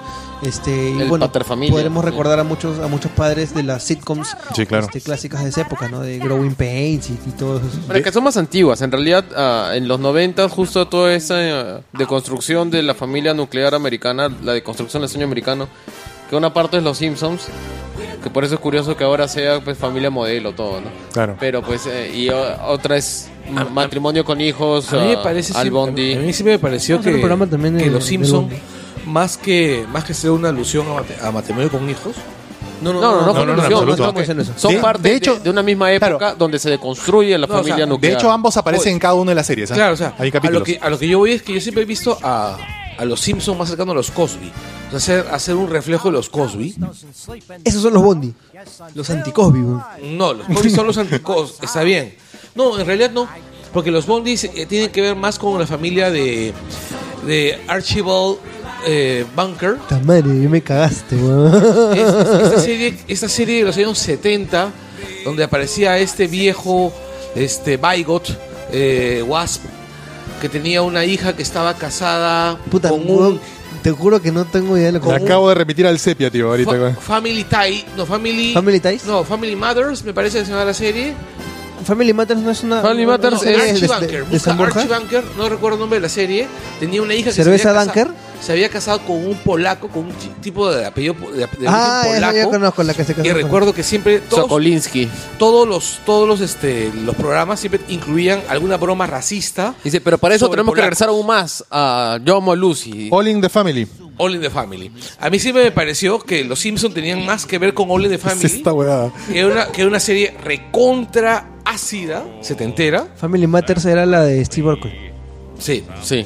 Una familia recontra setentera donde donde había racismo chistes gruesos donde la hija tra- maltrataba verbalmente al papá donde el papá era un verdadero cretino pero aún así se querían Pero ojo que Springfield es una ciudad muy, es una ciudad muy concesiva también. ¿ah? O sea, hay mucho abuso. Hay abuso infantil. Hay abuso de género. Hay abuso contra las minorías eh, étnicas.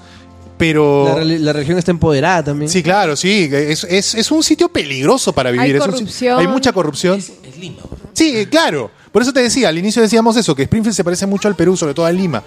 Pero igual, fuera de eso, fuera, fuera de los peligros sociales, emocionales, psicológicos, dogmáticos que tiene la, la zona, porque hay, hay- hay mucha frente a Dios, por ejemplo, dentro de la serie. Hay, muy, hay mucho. Ahí Está el barbecue en la iglesia, la ira de Homero contra Dios cuando empieza a ver el Cuando- diluvio en Y cuando Springfield. crea su, su propia religión. Claro, porque tienen que sacar al reverendo Alegría de la iglesia por un tema de, de plata, si no me falla la memoria, y se quedan con la iglesia. Y hay una escena genial en la película cuando cae el domo. Eh, porque cuando cae el domo, los que estaban en la iglesia, no, los que estaban en el bar corren a la iglesia y los que están en la iglesia corren al bar. Sí. Es espectacular esa parte. O sea, tiene mucha filosofía, mucha crítica a la vida, pero Springfield, insisto, es una ciudad muy difícil. Debe ser bien yuca eh, estar al día en tus pagos, debe ser muy yuca criar bien a tus hijos, debe ser muy yuca hasta Tiene un, manejar. un colegio terrible, ¿no? Oye, oye, hablando de Homero, ¿sabían que, que el, el, este, el do de Homero está incluido en el diccionario Oxford. Sí, de sí, Oxford? sí. La Claro. cagada, no sabía. Está así como, así como Cantinflar se puso también en el diccionario, el dúo entró creo que en mediados de los 2000 como una palabra válida para definir una torpeza. Sí está. Es más, March está como madre modelo de, de- de la sociedad británica. A su Por ahí debe estar algún, en algún post. Yo March creo que- Simpson es la mujer modelo en la sociedad británica. Yo creo, yo creo que su mayor aporte lingüístico de los Simpsons es el me. El me. Me. Sí, Me. sí, puede ser. ¿Sí? ¿Te parece? A mí me parece. Claro. Ese me parece delicioso. Pero ese es. Pero es una interjección, no la puedes, y eso la aparte, dices. En tiene cambio, que el me ser- tú le escribes, ah, eso me parece me. Claro, tiene que ser con gesto también. Sí. El, el- Con intención. sí. No, Porque incluso eh, hubo un tiempo en que eh, hubo una colaboración con Yahoo. En un momento Homero decía ¡Woohoo! Y de un momento a otro se firma un contrato con Yahoo para que cada frase de Homero sea Yahoo. Más o menos a partir del 97 en adelante hasta el 2000 hubo un contrato de Yahoo con los Simpsons para revitalizar la marca del buscador a través de los gritos de Homero. Hubo una campaña montadísima. Se vendió totalmente. Sí, claro, claro, dice que era para venderse. Claro que sí.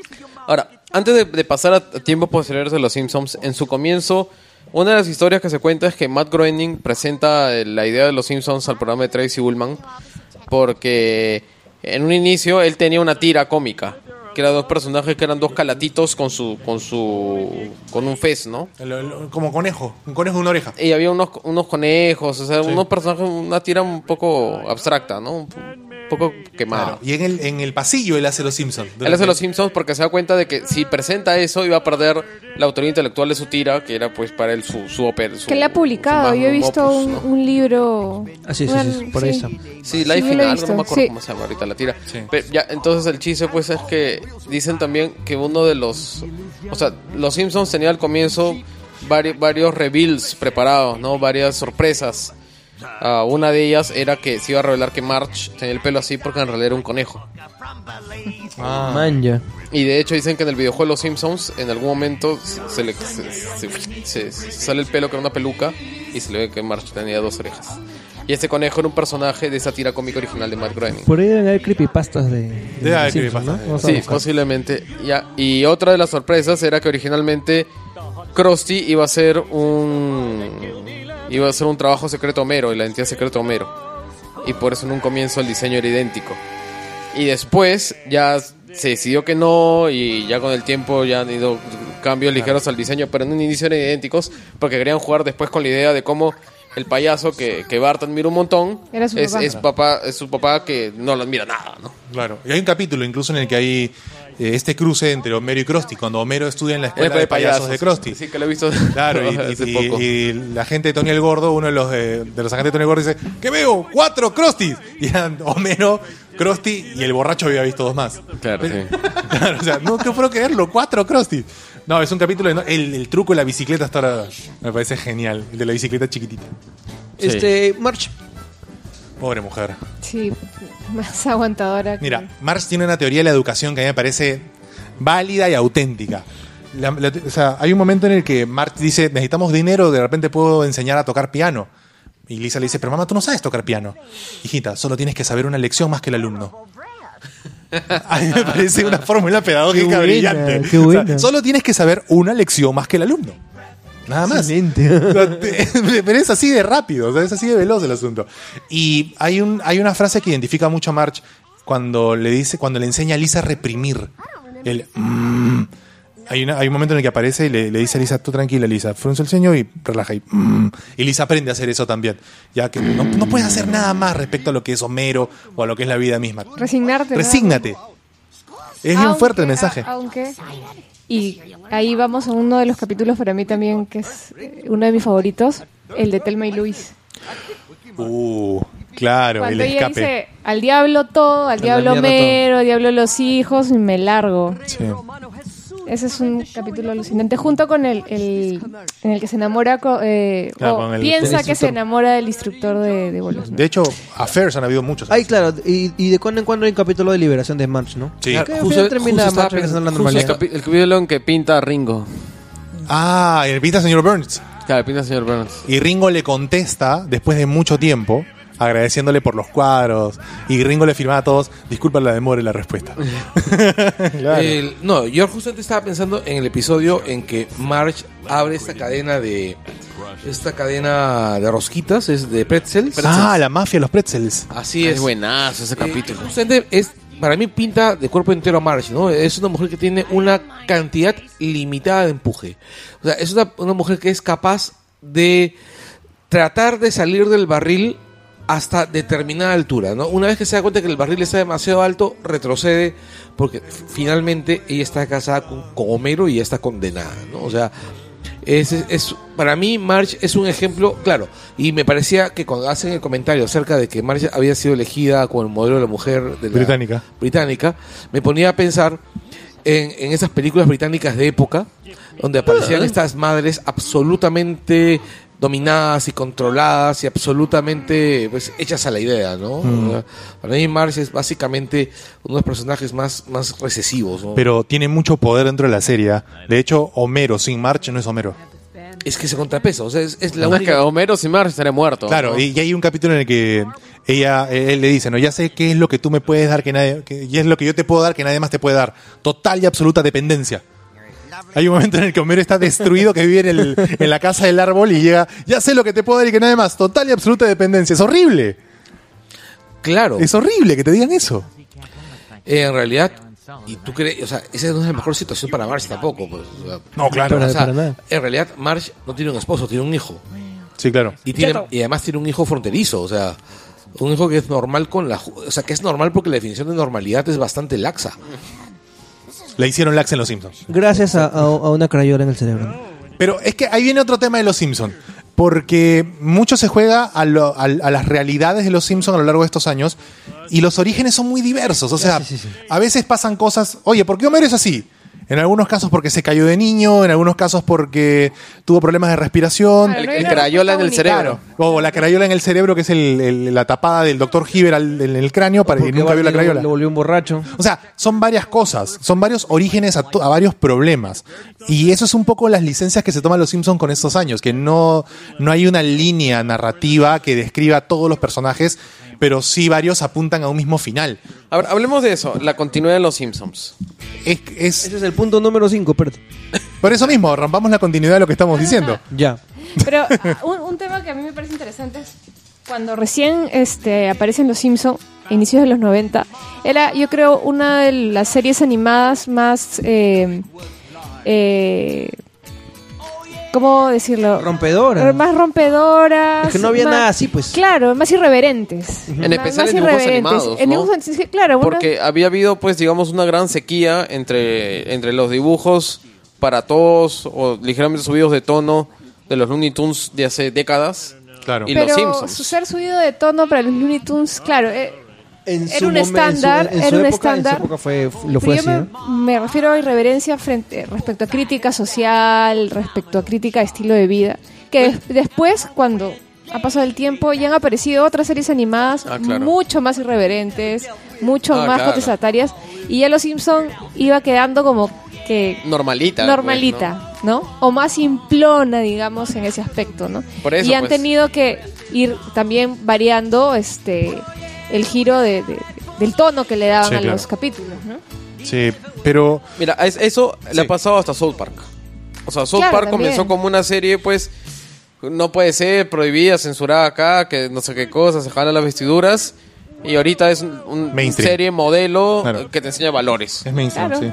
No, pero la fórmula... Con moraleja, con Con moraleja. Sí, pero siempre ha tenido la moraleja South Park. ¿ah? Sí, sí, Por sí, eso, sí, pero antes, an- antes igual Pero nunca ha era... dejado a South Park de ser así jodida. ¿ah? No, Es que a- South Park, arrancaron con la pata arriba siempre. South Park siendo lo mismo es para entender el contexto de todo lo demás. Los Claro. Es el nivel del espectador, que cada vez quiere más. Claro. o sea, los Simpsons siendo lo mismo pasó de ser el, el niño más terrible a ser la familia modelo América. Claro, y hacer- South Park claro. pasó de ser una serie insultante y ofensiva a ser ahora una serie modelo con valores. Siendo lo mismo, ¿ah? Claro. hablando de tópicos similares, con una Sí, misma de acuerdo. ideología atrás. Siendo incluso underground en su momento, luego pasó a ser absolutamente mainstream, mainstream. referencial. Si no estabas en Los Simpsons no existías. No, pero es que es el ciclo, pues. Claro. Es el ciclo. Es o una sea, serie que merece eso, ¿no? Es lo que le pasó a Sex Pistols, ¿no? O sea, Sex Pistols apare- No, o sea, o sea, el ejemplo es, originalmente eran repulsivos. La cara de Soto es formidable. Original- Cara de, Eran cara de signo de interrogación. Hay, hay dos cosas, perdón que haga un paréntesis, hay dos cosas acá.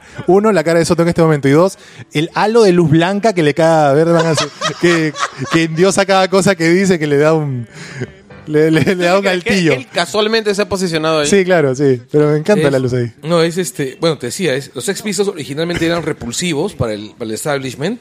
Musicalmente nunca dejaron de serlo. Mm. Para cualquiera con oídos. Este. Que tuviera dos minutos de tiempo. Exacto. Y eventualmente terminaron dando el rizo para convertirse pues en un referente cultural y terminaron regresando to- totalmente vendidos, ¿no? Incluso su gira se llamó Lo hacemos por el sucio dinero, ¿no? O sea, no. Tun, Sex Pistols desde un comienzo fue una propuesta en que, entre comillas rompedora, porque fue fue ideada McLaren en- la hizo, o sea, McLaren hizo, o sea, son eran los Backstreet Boys eran unos anti Backstreet Boys pero a propósito. No, eran los Backstreet Boys del punk. Ya, pero a lo que yo voy es que igual, igual estamos hablando de un entorno en el que era McLaren en ¿Qué un tiene garaje. que ver, weón? A lo, que, a lo que me refería es todo fenómeno cultural pasa por etapa en la que es en la que es underground y después se vuelve mainstream y después Si se- llega. se- ¿Ah? Si llega, si Pues- le dan la oportunidad de ser mainstream. Claro, sí, claro, sí dura. Claro, sí Además dura. sí perdura. Y, y- y van dando origen a, a- a- a cosas este que van a estirar más esa, esa propuesta, ¿no? Sí, claro. Por ejemplo, este padre de familia, este me parece que ya llega a un extremo en que ya no propone nada, ¿no? Son No, simplemente es que- una cascada de, de lo- gags de yo repente me- yo inconexos. lo que hay que a me encanta es por, que por- en por- los, A me en los pues. 2000 Me encanta, los me dibujos aparece esta idea del random, que más, más o menos fue confinado en los 2000, ahora ya no hay tanto.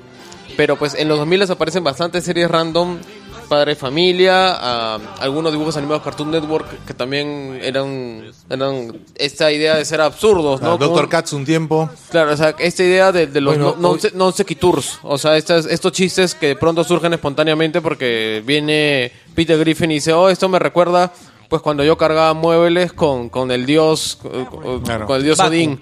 Que- Claro. que hay- Cuando tomaba café Sumatra con Montezuma. Pa, listo. que, Claro, en que en realidad es básicamente especie de salsa, ¿no? O sea, son, son series de sketch.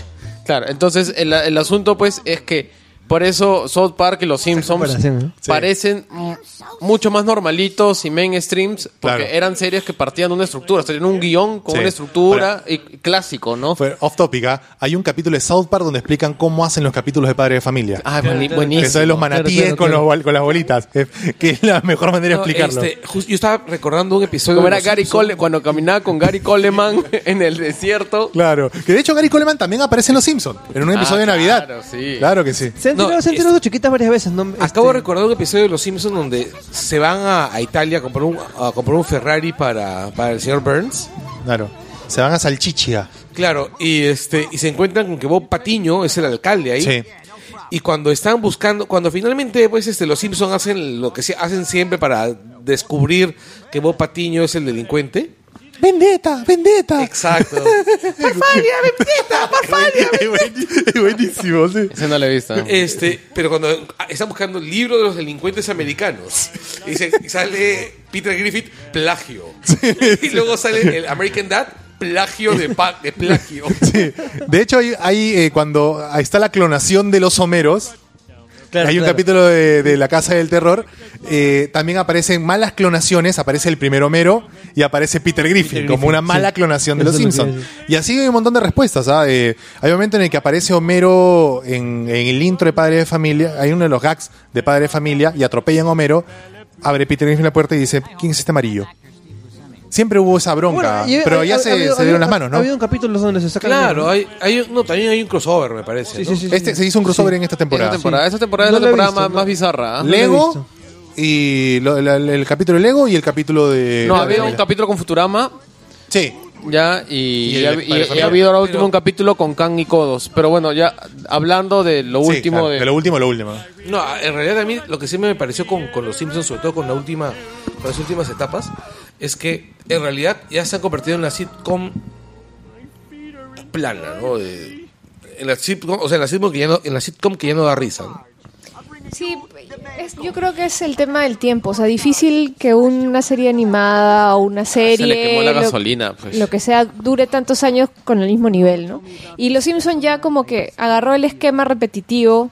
Este, de, tú más o menos ya sabes en cada temporada que viene, ¿no? Va a haber un capítulo que es un viaje de la familia, este, bueno, los clásicos de, de, de Halloween. Que es donde está toda la creatividad. Eh, lo claro. que les queda se va mira, ahí, ¿no? mira, ju- eh, justo lo que tú dices se ve en un capítulo de Los Simpsons. Ya, y como profetizando lo que va a pasar, porque Ah, que es en el recuento de... No, ¿Se acuerdan ese capítulo donde Bart se hace famoso por, por su frase yo no lo- yo no fui? Ah, yo no Ah, fui, sí. claro. Ya. Sí, y sí. cómo era todo un boom al comienzo y ahí Sí, ya sí. se volvió ya. Es lo mismo que Y la merchandising y todo lo demás. Y después Sí. ya... O el episodio de los borbotones. Ese, es- Uy, ese, ese, ese episodio la, es- la canción yo la tengo acá justo para ponerla y la voy a poner en sí. este momento. Pero... Pero ponlo en, en español. Claro, Ah. pero este, el, a mí me parece que No, no, Claro, o nunca, sea- nunca se escuchó en español. Claro, se escuchó en español en el episodio hecho en base de clips musicales. Donde salen las mejores canciones de los Simpsons de temporadas anteriores. Pero y, y para esa vez sí las doblaron todas en español. Claro, y en ese episodio aparece de invitado este George Harrison. Y hacen su concierto en el techo del bar. Y de hecho, en ese capítulo, justo en el bar de moda aparece Harrison bajando el vidrio de la limusina. Esto ya se ha visto. Los tres Beatles vi- vivos en ese momento aparecieron en Los Simpson, pero Lennon tuvo un episodio aparte. Fue cuando Bart y Milhouse se meten al sótano de Flanders y descubren que Flanders era un Beatle maníaco puro. No sé si lo habían visto. En el sótano de Flanders hay toda una gran colección de Beatles. Está el submarino amarillo y hay gaseosas donde está John Lemon, Mango Star y así cada Beatle tiene una gaseosa. Milhouse toma la John Lemon y pasa por todas las etapas de John Lennon, disfrazado con el traje blanco y ¿De qué negro. año es ese capítulo? Eh, debe ser temporada 18, 17. Ya, ya, no- no y, y hay un momento en el que aparece Milhouse Calato abrazando a Yoko Ono en el alucinógeno que tiene al momento de tomar esta gaseosa. Y ahí entra el, el jefe Gorgory a sacar a Bart y a Milhouse del sótano de Flanders. Eh, Si no han visto ese capítulo, búsquenlo. Es un capítulo en el que Flanders eh, tiene una gran colección de Beatles en su, en su sótano. Es muy bueno. Co- Continuemos con la, con la, con la familia para, para cerrar eso y y- y con, lo, con lo demás, porque hay bastante cosas que, que hablar. Este. Bart, Bart, Bart, Bart. Ahí, a mí Bart me parece, o sea, cada vez que veo, veo un episodio de Los Simpsons recuerdo a un compañero que tenía en primaria, se llamaba Hugo, que siempre se metía en problemas, siempre terminaba con un par de cachetadas de la profesora, siempre hacía algo, pero siempre se las arreglaba para el día siguiente volver a hacer algo peor y recibir las mismas dos cachetadas. Yo Ahí nos solemos. que el personaje de Bart ha sido el que ha sufrido más este Más en flanderización. sí en, en todo este tiempo de, de serie no porque es el que ¿Más que Homero, te parece? quemó que- ah Ah, se quemó Más que- sí horriblemente. se, se quemó más rápido o sea los demás personajes han evolucionado mucho más No, pero, claro, pero aparte, claro, para, para relacionarlo con sensibilidades adolescentes más cercanas a, a los 2000 o a los 2010, ya hablando de ese carácter más pasivo, ¿no? O sea, Bart ya no Sí, es un, claro. un mataperro travieso que se mete en todas partes, sino más bien, "Eh, todo me llega, ¿no? O sea, usualmente ya está en un, en un, Bart en un está rol. ya, pues. Claro. Bart ha sido domesticado. Es, es igual, o sea, Lisa en su momento era Daria. Era Daria de bebé, ¿no? E- Era Daria chivola y ahora en realidad Lisa es básicamente la imagen que tienen los gringos del, del renegón demócrata.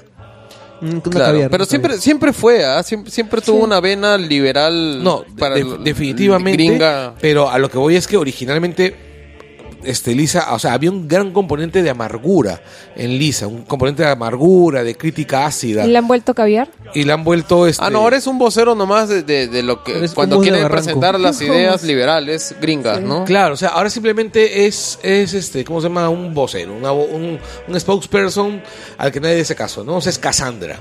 Es Cassandra, sí, esencialmente. Ahí, en, en- en el caso de Bart, regresa mucho a la introspección, porque lo que- como decía Fátima, lo quemaron muy rápido. Hay capítulos en los que notas un alto grado de sensibilidad por parte de Bart. El capítulo en el que eh, le vende el alma a Milhouse, por ejemplo. Justo iba a recorrer. Pero son los Ese- antiguos. Claro, pero ese capítulo, por ejemplo, retrocede mucho al Bart dañino, destructor, eh, a la imagen. O sea, Bart era el niño que aparecía en el hombro del diablo y le decía, sí, destruye la escuela. Pero luego lo mitigan y lo bajan al nivel de personaje secundario, porque Bart es un personaje secundario. Es un personaje secundario. Y tratan de humanizarlo, acercarlo un poco más a ello, con capítulos en el que eh, le iba a apuntar al pajarito, desvía la pistola y con la pistola de Nelson y al final se baja el pajarito, con situaciones muy sensibles, pero Sí. que no le funcionan a Bart. Y Bart se enamora, eh, Bart quiere ganar el aprecio de su padre. Tratan de humanizar a un niño que nunca fue. O sea, Bart, a Bart lo quemaron eh, muy rápido por ser el rebelde. Eh, Bart fue una especie de Fonsi niño. O sea, Claro, lo sí. quemaron muy rápido, lo encasillaron mucho, lo parametraron desde el inicio y no pudieron hacer más con él. Y hay un capítulo incluso en el que la familia está reunida, creo que acariciando el... No sé, hay, algún personaje central que recibe las, las hurras, el afecto, y Bart está saltando detrás de todos diciendo, mírenme, mírenme, soy Bart.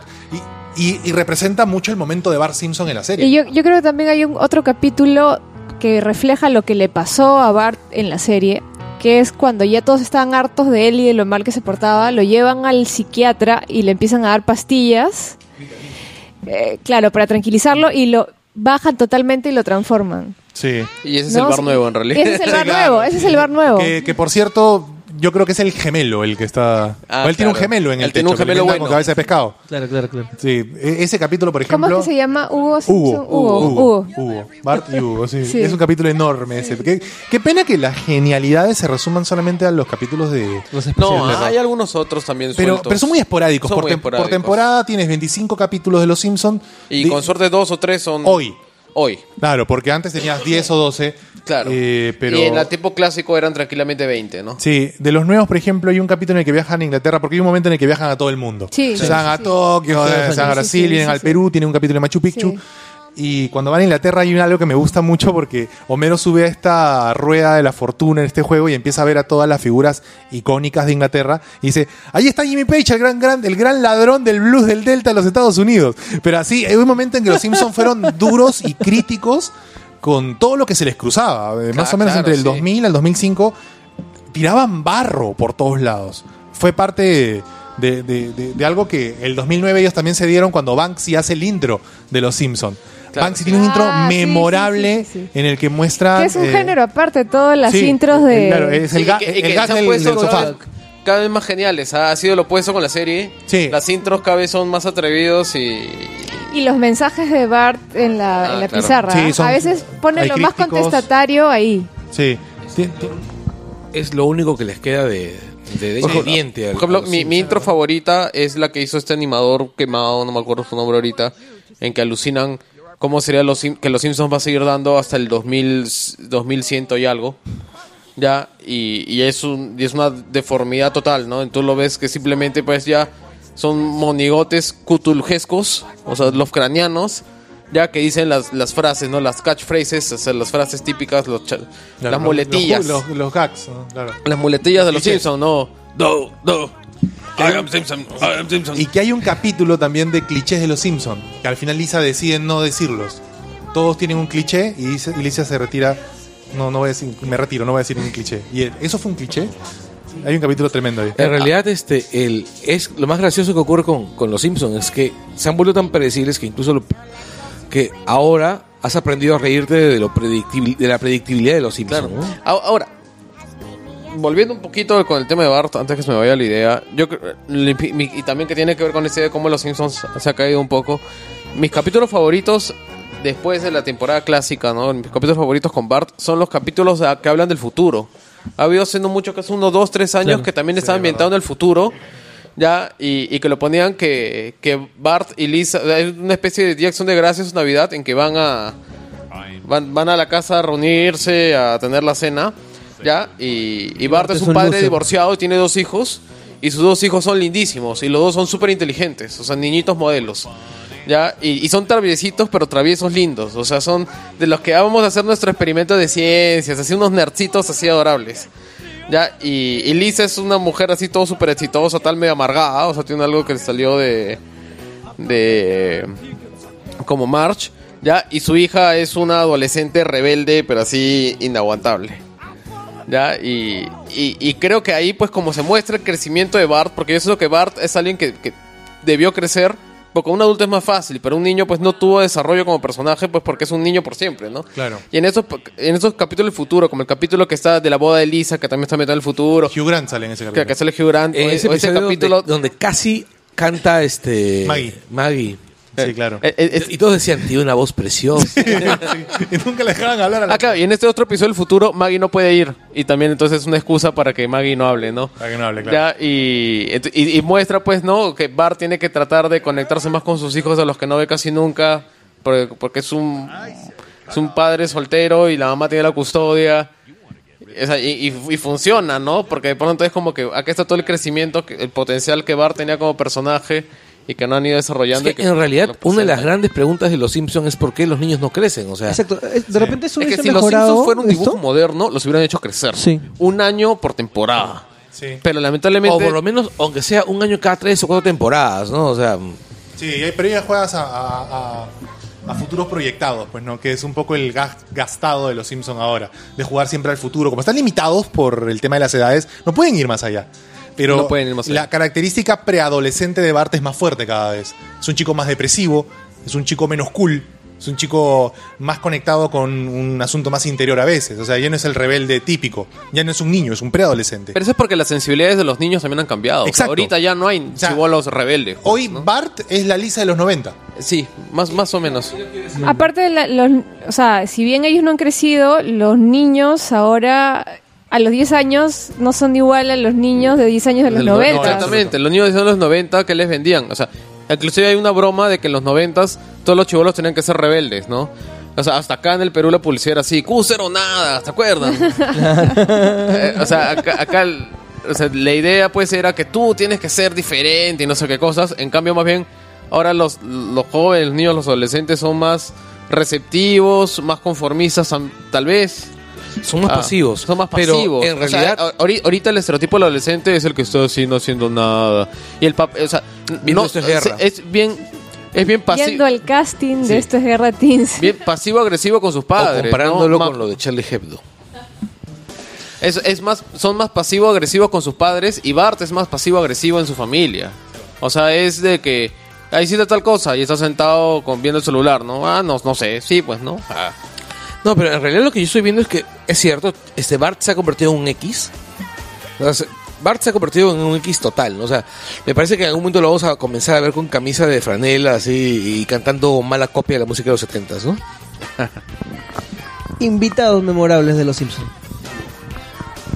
A mí me gustó mucho Michael Jackson, las primeras temporadas. Hola, hola. eh, que cantó el cumpleaños de Lisa. Eh, me gustó mucho el capítulo de- del campamento del rock and roll. Creo que ha sido de lo más memorable de, todas las temporadas de Los Simpsons. Tener a Brian Setzer, Kravitz, Elvis Costello, Mick Jagger, Keith Richards y Tom Petty juntos en la misma grabación eh, es fantástico. Eh, creo que ha, o sea, ha habido de- de- demasiado. Ian puedes- McKellen pero- aparece también. Pero puedes saber, escuchar a casi toda esa gente en cualquier concierto de Aaron Wilburys. Ah, bueno. sí, los que viven todavía. De hecho, hay un. Y los Red Hot Chili Peppers aparecen y tocan en el bar de Moe también. Tienen una, una aparición. Tocan Smash, claro, Smashing Pumpkins aparece con Cypress Hill, con Peter Frampton en Lollapalooza. Eh, Aerosmith toca con la llamarada Moe, lo comentábamos hace- un poco más temprano hoy. Metallica. Metallica aparece en las últimas temporadas haciendo un cameo casi al inicio cuando se le pincha la llanta a Otto y aparece una camioneta tocando creo que Master of Puppets, si no me falla, o Creeping Dead o Master of Puppets, de las dos. No me acuerdo. Y después eh, apareció medio mundo en Los Simpsons, entre actores, entre políticos. Lo decía hace rato, eh, los tres Beatles vivos aparecieron en Los Simpsons en su momento, el cuarto apareció por alegoría, los Stones aparecieron, eh, íconos pop, bueno, apareció... le- no sé si Lady Gaga, no estoy muy seguro. Este Britney, ¿no? Puedo jurar que Britney apareció. Soy de Chanel apareció, pero Soy- no como sí. de- no como soy de Chanel, sino como personaje. Natalie Portman estuvo en Los Simpsons también, apareció como uno de los primeros amores de, de- de Bart.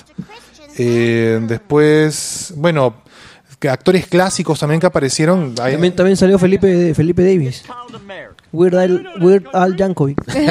sí, eh, hace la canción de Homer y March, que bajo la base de Jack and Diane.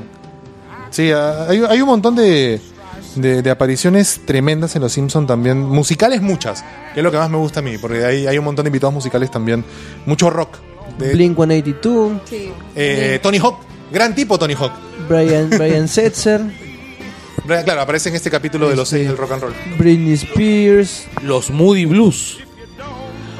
Aparecen los Uh. Moody Blues. Y es más, aparecen como malvados. Cindy Lauper. Recuerda que Roy Thomas aparece Cindy López. atacándolos con su flauta. Su madre, no me acordaba de eso. Yo soy David fan de los Moody Byrne. Blues. ¿Quién? David Byrne. David Byrne aparece grabando el, el- la canción de Todos odian a Flanders. Es. Claro, Todos odian a Ned Flanders es el hit de Homero Simpson. Las Dixie Chicks, Dolly Parton. Eh, Linda Ronstadt aparece haciendo la canción del rey del- de, el- el de Don Barredora, del rey de las barredoras, que era el negocio de Barney. Claro. Porque ella hace, incluso estaban en el jacuzzi con Barney y quería grabar la versión en español. Bueno, Linda Ronstadt es un tremendo personaje de la música country. Elton John, Elvis Costello. Costello aparece en este... Fall Out Boy.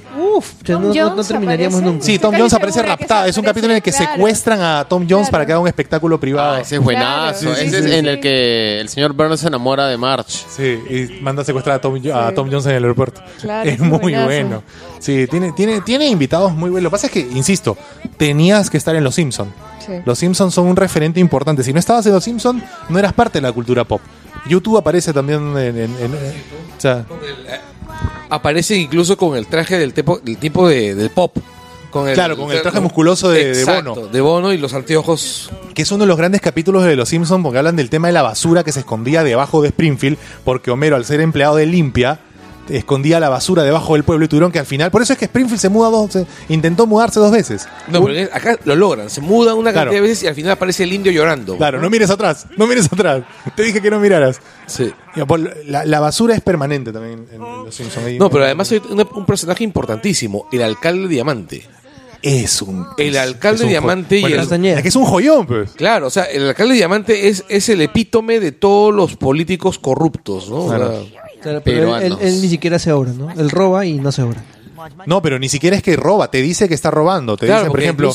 corruptus in extremis. Claro, Corruptos Sin Extremis, la, la insignia de Springfield, y te dice, ¿no? Este, eh, eh, propongo usar los fondos para yo irme de viaje a Hawái para buscar nuevo refugio y una vez que tenga donde una vez que tenga locación prometo venir por todos ustedes nuevamente.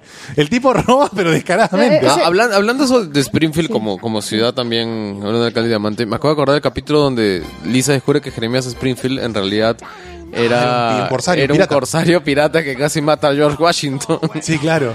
No, y también es muy bueno este capítulo donde van al pueblo Shelbyville. Así- y, y todos tienen una contraparte en el en el en ese pueblo. Claro, es un universo bizarro. Sí. Claro, y, y que los grifos eran amarillos. Claro, este perro me da miedo. claro. Y ahí viene el tema de cómo Bart aprende los No, números y- romanos. Claro. Claro, la jaula de los tigres era con números romanos y decía, ¿dónde he visto números romanos? Ah, Rocky 2 más Rocky 5 es Rocky 7. La venganza de Adrián. claro, y por ahí sale. Es muy bueno, claro. Y, Levanta el puño, hijo de indignación. Claro, los lo de Shelbyville estaban con el limonero y ellos fueron a recuperarlo. Gran capítulo. James Earl Jones también ha sido, James Earl Jones, ha- James sí, Earl- invitado. Claro, él, él hace la voz de... ha sido el narrador en la Casa del Terror. Ha- ha- Ah, su. en, claro, en ¿Él la- no hacía la voz de Dr. Hibbert? No. No, no, no, no. no. no es el doctor Ah, no, él hace la voz de Encías Sangrantes Murphy. Ha sido Kelsey Grammer, ha sido la voz de, de Bob Patiño. Claro, ese sí se sabía. Porque inclusive hay un capítulo en que es Bob Patiño y Cecilio Patiño, su hermano. Claro, es y, que eso es- y, que mm, el actor de Cecilio Patiño es el que hacía de Niles en Frasier. Sí, el hermano de, de Fraser, claro. Claro, y tienen toda la dinámica de Fraser y Niles en todo ese capítulo. Sí, es verdad. La- hasta la misma vestimenta tiene. Tiene la- el, el- el pullover, la camisita, Claro, tiene sí. todo, el, todo el corte. Man, ya ha salido Aerosmith. Sí, en la- Eh, Sting. El capítulo de llamará a Moe es este, con el, "Walk Claro. this way en el bar. No, en Radio Bar aparece este Sting. Sting aparece en los. Creo Sí, que- aparece en Los Simpsons. creo que Beverly sí. D'Angelo. No, tiene un montón de gente que aparece en los Sí, Simpsons. Joe Fraser. Man, ya. Sarah Gilbert. Elizabeth Taylor. Leonard Nimoy, claro. Leonard Sí, Nimoy. Leonard Nimoy y aparece. ha aparecido más de una vez. Ah, eh, tiene capítulos Ah, incluso Nimoy de La Casa del Terror, también creo, Leonard Nimoy. claro. Sigan mirando al cielo. Sí. Ahí le aparece en el capítulo del señor Burns cuando le- les traigo paz. Los Ramones. Sí, los, ra- eh, púdrete Springfield. Y Burns le dice, mate a los Rolling Stones. Sí. Claro, en el cumpleaños del señor Burns cuando estaba buscando a Bobo. Así es. Cantan una versión de Happy, Birthday. to you. Eh, Claro, buenaza. Tremendo. Eso fue Ramones, pues, ¿no? Ramones, Ramones, claro. sí. Púdrete Springfield. Claro. Ya, este. Normalmente los capítulos de los Simpsons son inconexos. Las cosas que pasan Sí. al- al- en el siguiente capítulo. nadie Salvo se las muertes. Excepto, excepto por las muertes, que es la única suerte de continuidad que existe en el universo de los Simpsons. Sí, de hecho, Flanders revi- revitaliza con la muerte de su mujer. Exacto. Eh, hay un capítulo en el que Homero lo graba para hacer un video de citas y Es el solteros. mismo capítulo de la muerte de su mujer. ¿Es el, es el mismo capítulo de la muerte? Sí, claro. Se muere al toque nomás y de ahí le busca Pero le ponen un mosaicazo, ¿no? Porque el tipo sale calato y le ponen un super mosaico. Claro. Ahora, eh, Flanders tiene más de 60 años. Es un tipo que se conserva bastante bien, es zurdo. Y creo que ahí, eso me gusta de los Simpsons, que, que, que ponen una imagen de algo que, que en verdad, bueno, jugaba mucho, porque nunca se definían si los Simpsons eran diestros o zurdos. Siempre usaban de las dos maneras. A veces Bart aparecía usando la zurda, la diestra. No, pero, el que es definitivamente zurdo es, es Flanders. que Flanders es el, zurdo mercado. El Leftorium es de él. Eh, y- pero, pero Flanders igual tiene un odio tan contenido. El capítulo cuando destruyan. ah, que cuando- sus papás eran los beatniks. Claro, pues. eran beatniks que no lo castigaban. eh, pero hay un capítulo en el que un tornado destruye la casa de Flanders. Y él, y- claro, y el amor la construye. La casa que construyó el amor. Y entran y es cualquier cosa. La casa se viene abajo en un momento. eh, y, y él Pero en a realidad, en realidad la casa parecía di- diseñada por Escher. O sea, era una vaina que era físicamente imposible. Sí, Claro, tenía cosas la muy locas. el pasillo se comprimía, es una puertita enanita. Sí, y le dice, a mí no me gusta, y lo- eh, to- eh, Rod y todo decían, a mí no me gusta Krusty, no lo arranques porque ese es un, un sujetador de las grietas. la casa es horrenda, pero ahí te das cuenta el verdadero odio de Flanders que está contenido. Y hay un momento, hay un sueño de Flanders en el que va a una torre con un, con un rifle de largo alcance y empieza a disparar a todo el mundo pensando que es Homero Simpson. Se despierta y dice, odio a Homero Simpson. Pero hay y un- Homero, perdona, y Homero se despierta en su casa, odio a Michael Jackson. No, lo cierto es que lo quiero y es muy buena persona. Y se vuelve a dormir. Hay un cuento de Robert Bloch que es, que es, que es esa historia. Bueno, es un tipo que sube al, al techo y empieza a disparar. La inspiración de los Simpsons es otro gran tema, porque eh, las referencias a cine, a libros, a ciencia. Acontecimientos. Que eh, en realidad es que buena parte de los guionistas de Los Simpsons son científicos, ¿no? Claro. Y eso se da más con más fuerza en Futurama, que es casi el mismo equipo, ¿no? Claro, es un poco el, el, el- el spin-off futurista de, de Groening. A mí personalmente me parece que es una serie mucho más redonda, más lograda y más consistente. Sí, ves que tiene un campo de expansión más amplio también, ¿ah? O sea, si hablamos. A mí me gusta más Futurama también. A mí también me gusta más Futurama, además, este, para mí, este, Phoebe es, este, Fry es Bart crecido, o sea, sí, Sí, es un bar adulto. es bar definitivamente. adulto. Igual y Bender es Homero hecho robot. claro, y además, este, No, a Bender Lila, es más su personalidad propia. ¿ah? y Porque- Lila es, es Lisa, es Lisa cruzada con, con Marge. Y con Blink. Uy, la, la cara de Oscar Soto ¿Ah? dice algo. y con Blink con el pescado de tres ojos para no darse Claro, Que ese es otro de los. de- de- No, lo, lo que pasa es que ahí, por ejemplo, eh, en el caso de, eh, de. cómo se va jugando, cómo se involucran las referencias en Los Simpsons, ya se vuelve incontrolable, porque es demasiado. O sea, tienes un universo de películas, música, cine, y a veces al, al televidente o al espectador promedio se le va el 70% de, por ejemplo, hay un capítulo en el que Lisa hace una máquina que genera energía permanentemente y Homero le dice, Lisa, en esta casa se respeta la ley de la termodinámica. Claro, Para sí. cualquiera que se le escape el detalle, no, no va a entender el gag, pero en verdad una de las leyes de la termodinámica dice que tú no puedes hacer una máquina que genere más energía que la que consume para hacer energía. O sea, es uno de los principios de la termodinámica, pero eso le pasa por delante a cualquier espectador. Hay mucha referencia ahí. O sea, Hay- creo que uno, uno de los pocos dibujos que, que, Sí. que también se me echa con los Simpsons en, en referencias, po- poquísimos son, es los hermanos Venture, pues. No sé si tú lo has llegado No, a no ver. lo he llegado a ver. Pero sí, pues tiene también unas referencias también al cine, a todo, que así que son... Pero en el caso de los Simpsons hay blogs í- íntegros, Íntegros, claro. Sí, claro. Em, este listando las referencias de los Simpsons completos. eh, Es hay- que, es que son re- referencias y gags hasta visuales, o sea, una detalle en un Encuadres de, calendario, claro. de- de películas. Sí, de- eh, aparece el intros de series. Hay un intro de Mad También. Men que es fabuloso cuando Homero cae vestido en traje con la música de Mad Men No, también. pues los mejores son los más sutiles, ¿ah? O sea, o Sí, bueno, claro. los no tan sutiles, obvios, claro. los que son integrados a la trama, por ejemplo, cuando en el en el episodio en que Bob Patiño gana las elecciones, inspirado ah, el pues Ciudadano Kane. ya y sale pues la escena de Claro, Ciudadano Kane, que es un, es par de segundos Sí, claro. nada Sí. más, ¿no? Que Es como cuando los delfines toman Springfield Claro. y es la escena de los pájaros de Hitchcock. Claro, sí, pues. Este, yo creo que una de las más recurrentes, por lo menos de las que yo he visto, es todas las referencias al padrino. Desde personajes estables, Ah, claro, sí. Gordo. como el gordo Antonio Tony, gordo más, sí. más Goodfellas, ¿no? este, en realidad eh, podría ser tranquilamente el del padrino, o sea, no... En realidad, Es más, hasta, en- hasta en el DVD del padrino, es, es más el padrino que Goodfellas, porque Goodfellas este, era mencionan a... a- era. sí, los mencionan. Y han, rep- han reproducido casi íntegramente la trilogía, escena por escena, en diferentes capítulos. Pero con diferentes personajes, imagina. O Ah, claro, la- las situaciones, las situaciones. Por ejemplo, este... la- Cuando Luca Brasi va y La le cabeza del Todas, la cabeza del todas, la caballo. cabeza del Ah, cabeza de caballo. caballo, claro. Exactamente, todas, todas. Sí.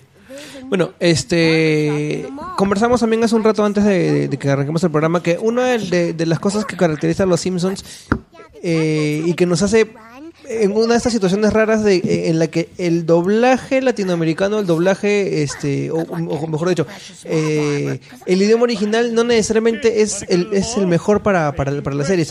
De hecho, el doblaje de los Simpsons eh, latinoamericano es uno de los mejores que, que se ha visto en la televisión. Sí, creo que hemos crecido todos con esas voces eh, hasta el, la temporada 16 en que Fox decide romper los vínculos con los eh, los voiceovers originales de la serie. Es más, se voceaba que Humberto Vélez iba a volver para la película, cosa que nunca sucedió. La película fue hecha por el nuevo casting de voces. Pero sí, yo creo que, que la serie en este lado del mundo ganó mucho con, con- con el dinamismo de las voces. En, Honestamente, en te, te soy bien sincero, no recuerdo las voces originales. Posiblemente las has escuchado muy poco en realidad. O les has tomado poca atención porque se parecen mucho a las nuevas, ¿ah? pero tienen un color distinto, tienen un humor distinto. Homero es definitivamente distinto. Eh, Bart incluso ha cambiado, es más, eh, creo que es una, eh, una un- es una voz más femenina todavía, la de Bart. Mi más nasal también. O sea, se nota que los nuevos tratan de imitar a los Sí, antiguos. y es un poco el problema que tuvo la franquicia cuando deciden romper estos vínculos y así, e imponen que hay nuevas voces para los Simpsons. Fue el, fue el quiebre de la temporada 16 a 17 en Latinoamérica. Personalmente le esperé mucho porque quería comprobar si me enganchaba o no la serie. Y a partir de esa, de esa temporada me fui. Ya no seguí tanto a los Simpsons, lo seguí esporádicamente O sea, o lo seguí en inglés. Yo creo que los Simpsons en Latinoamérica pierden mucho con- cuando cambia de voz. Sí, es Yo verdad. creo, que- creo que yo comencé a seguirlos en inglés con, con subtítulos desde el momento que tuve cable. Desde el momento que tuve cable, que recuerdo que debe haber sido pues en medio de los noventas. ¿Pero en qué canal de cable lo dan? ¿En inglés con No, subtítulos? no, con este, el closed Ah. caption y Claro. el zap. Ah, Claro, sí. obvio, zap. Ah. Mención honrosa al gran Humberto Vélez. La Sí, voz de- de, de- de definitivamente. Que, bueno, voz de varias cosas, ¿no? Claro que ha sido la voz de eh, Al Bondi, también ha sido voz de Peter Griffin al comienzo. No, Peter Griffin ha sido, sí, sí, sí, ¿no? claro, Sí, sí, al Peter comienzo. Griffin, claro. Eh, a ver, vamos Y la a- mejor voz de Peter Griffin, ¿ah? Sí, de la hecho. nueva voz es inaguantable en, Sí, en no te gusta, a mí me parece que se parece más a la original, ¿no? Es más neutra. De hecho, si escuchan, si tienes algún capítulo de Homero en, en francés, te vas a dar cuenta que es mucho más pitudo que todas las versiones en el mundo. ¿ah? ¿Ah, sí? La, la- la versión en francés de Los Simpsons es insoportable, el, el- el- sobre todo Homero. Es insufrible. O es francés o italiano, una en las dos. Pero es, el, es el, la voz más pituda que he escuchado de Homero en mi vida. Ah, es claro, terrible. Y, y es el profesor Fansworth también. De ¿También? Futurama. Claro. Qué bestia, qué, qué docilidad del tipo. Mira, y también es, bueno, Peter Griffin, sido También. este... Claro. O sea, calzar en. El Desde río Verón hasta Homero. Simpson es un O sea, montón. porque a Farnsworth es una voz recontra. Él era Tarántulas en Big War. Mira, era el señor Mackey en South Park, en la, en la primera traducción. ¡Hala! Ok. Pero la versión mexicana, pues, ¿no? Sí, La- claro. la- que acá, la, acá fue espectoral la versión mexicana. Sí. Cuando Por- dijeron, por mataron Monza. a Kenny, son unos malditos. No, y ahí le, baj- le bajaron todo. pues.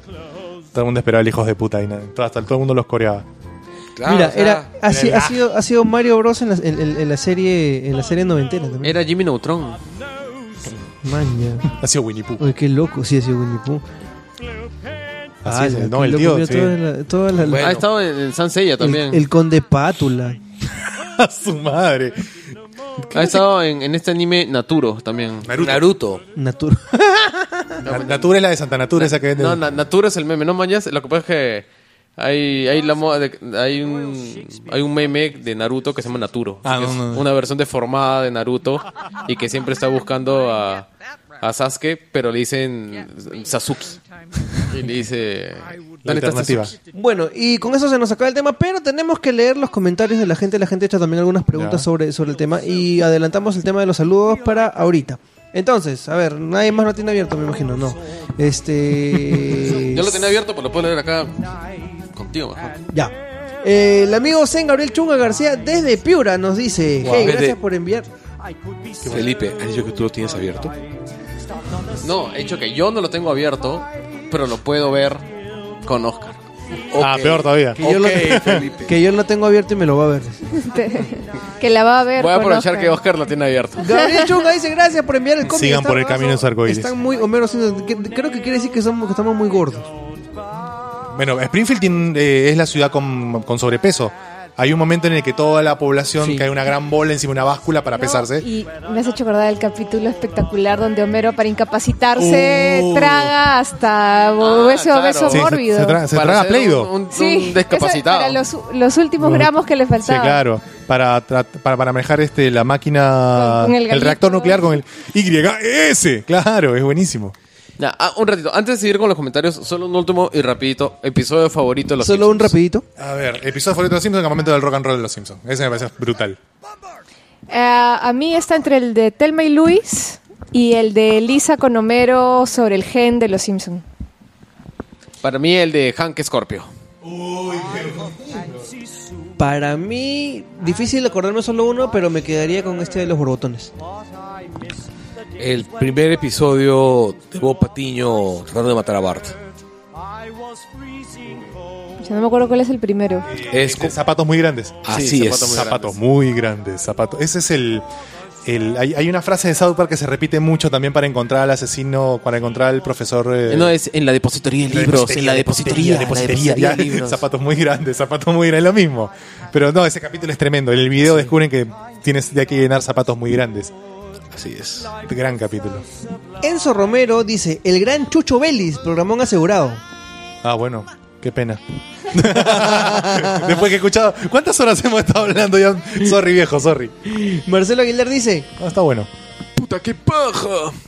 Anderson Fortunato Ávila Sánchez dice, Bitácora de Langoyer, cada día descubro más y más podcast, pero mi miedo es que llegue el día en el que esté escuchando gente muerta en esos audios y yo me encuentre solo en una ciudad devastada. A la miércoles. Es una visión madre. fatalista y cierta nostalgia que sentiría una persona sola al escuchar un futuro distópico este tipo de podcast. Ah, ¿Qué ha fumado este Al- pata? alucina pues no que va y dice, oh, se acabó la humanidad, soy el último ser humano, pero por suerte tengo mi podcast.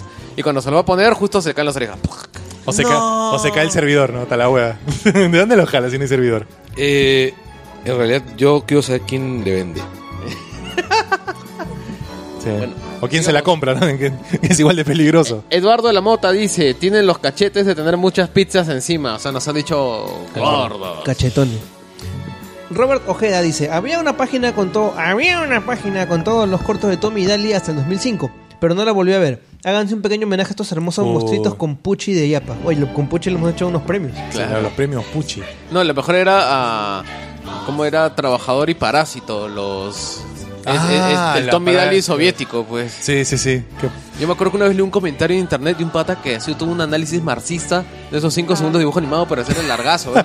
Y te lo explicaba y tenía sentido, ¿ah? Claro. Que, era, que, que decía pues que la escena tal estaba en tal, luego pasa por la fábrica, luego es la alineación de, de- del proletariado, pero pues... No, pero Tommy y Daly tienen sus propias cosas. Hay, hay, hay- hay cortos tremendos. Hay uno que.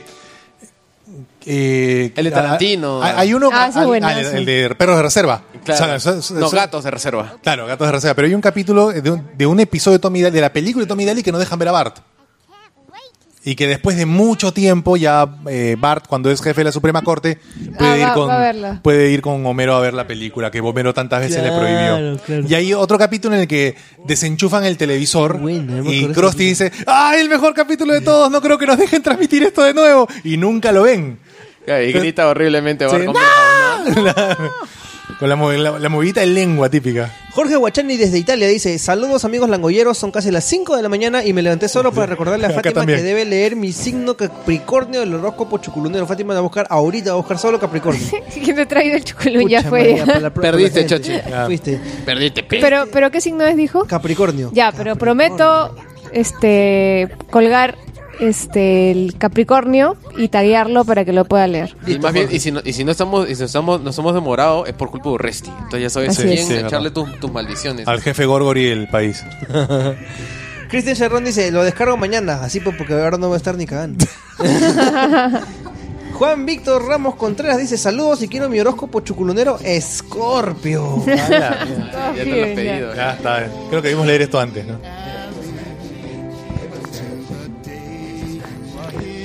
Ahí dice. Un rato. ¿Por qué sale Carlos más delgado y los demás muchachos con resaca navideña? Porque estoy a dieta, tío. Ah. Sí, sí, Yo creo que hace un truco de, de la foto, ¿no? Un efecto Es la luz blanca. la luz blanca. Que justo le da los costados, entonces lo adelgaza. Por supuesto. Paul Grinder llega tres semanas tarde y dice, ¿qué? ¿Ya volvió el Langoy? Este, con- Ernesto Carpio dice, porfa, manden un saludo al grupo de Scout Miraflores 281, gracias. Bueno, un saludo a nuestros amigos Scouters. Los reyes de la ñoñez. como, claro, como decía Nelson. Iba, iba a decir, iba a decir algo, pero mejor no digo. Voy a hacer un comentario políticamente incorrecto, pero... es- ese es Pero el- eso lo hace verde, man. Eso no es mi rol, eso no es mi rol. No me quite la chamba, oye. El amigo Ian Neeson, caserito, dice: Debo decir que hace fácilmente una década que no veo ningún episodio de Los Simpsons. Ah, la mierda, ¿eso es posible? No, no porque no me gusten, simplemente espero un buen tiempo para darme una buena maratón de la vida, como diría Charlie Parra. Nunca olvidaré dos episodios. Cuando Lisa descubre que Jeremías Springfield no es la leyenda única que creía el pueblo, sino un sanguinario ser, y Lisa se debaten si matar al mito o- y la fe a un pueblo. Segundo, cuando Mero reemplaza a Bart en un salto de patineta y se saca la puta madre. Eh, gusto escuchar a Jesús y deseos de algún día volver a escuchar a- al trío. ¿Al trío? No me cago. Ah, ya sé, te está, hablando Ah, de. este TT. ¿TTT? No creo que tenga tantos años, debe ser mal elemento. No, no, sí, sí. TTT no puede ser, ¿ah? No puedo usar ese nombre. Este. Ese es otro tema. Has dicho la, la- la palabra nefanda. Y echarle un beso a Isabela, pero Isabela no está acá, pero bueno, le vamos a mandar un beso.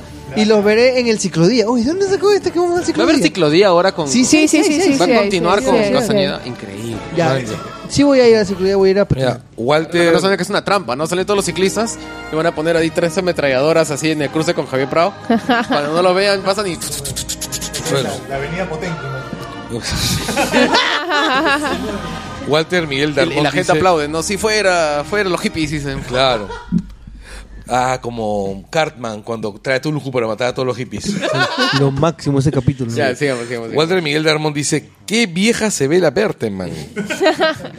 Yo creo que está leyendo un inbox. Saludos chicos, Fátima Queen of Chuculún.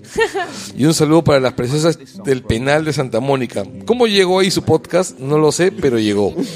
Las preciosas del penal. es- no, bueno.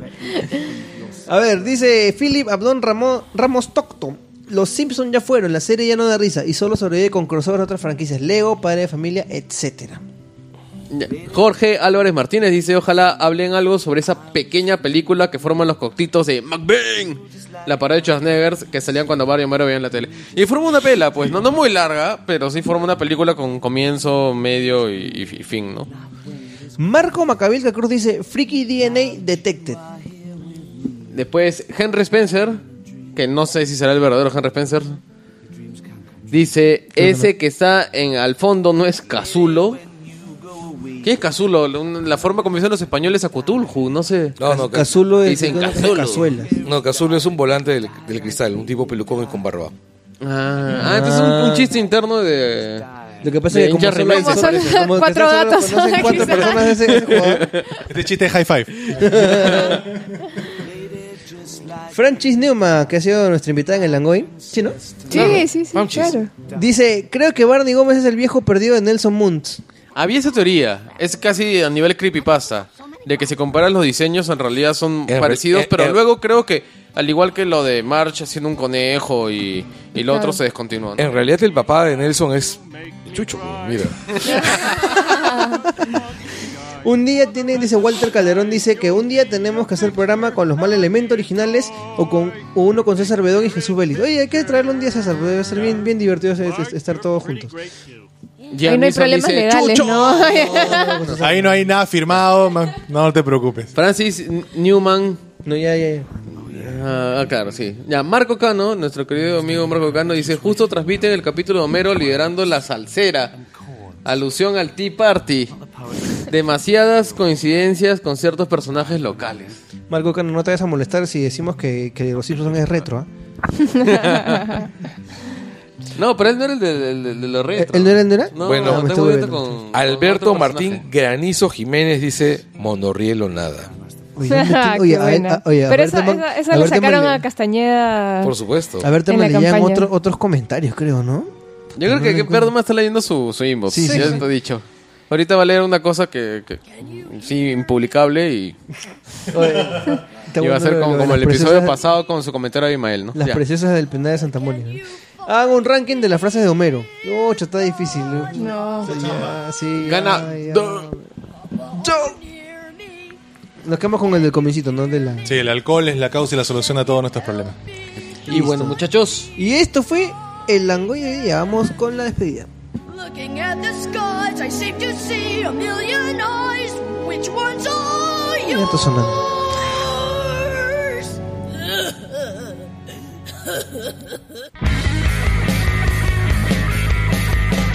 Y no los, he, no los he querido tisear con, con el I'm Too Sexy porque no va a haber chuculón esta semana. Otra No, vez. no. Dos semanas sin chuculón, Fátima. ¿Cómo vas a permitir eso? Pero hoy día, recién, recién, después de varias semanas, se han comunicado los ganadores del, de los cómics. que- Bien, escucharon el programa. Sí. Uno de ellos dice, a ver, David, te voy a hacer roche para que, para que sepas que hacer las cosas rápido. Si escuchan así a Verdeman es porque eh, mientras conversábamos se fue y se metió como 30 tanganazos de pisco adentro. Es, eh, bueno, estoy con gripe. Eh, ¿Qué tal, Angoyes? Pucha, acabo de llegar a Lima, me puse a escuchar el podcast y veo que aún puedo recoger el cómic. Tampa- ¿Qué dices, weón? Yo no había dicho nada, nos hubiéramos quedado con los libros. No, pues deja- eh, en realidad los hemos ahorcado. Cabecero, bien. carajo. A ver, este, pensé que ya no se podía. Dígame dónde lo puedo recoger. La dirección es el número 423 de Girón Los Cardúmenes, altura de la cuadra 63 de la Avenida Brasil. Océano Pacífico. La mierda. Puta, si llegas ya bacán tu cómic, ¿no? Bueno, y como siempre nos despedimos. eh, ah, la- con las recomendaciones rapidito. ¿Alguien tiene algo que recomendar esta semana? ¿Nadie? ¿Nadie? ¿Felipe? Tú siempre tienes algo que recomendar. Tú que eres muy culturalmente activo.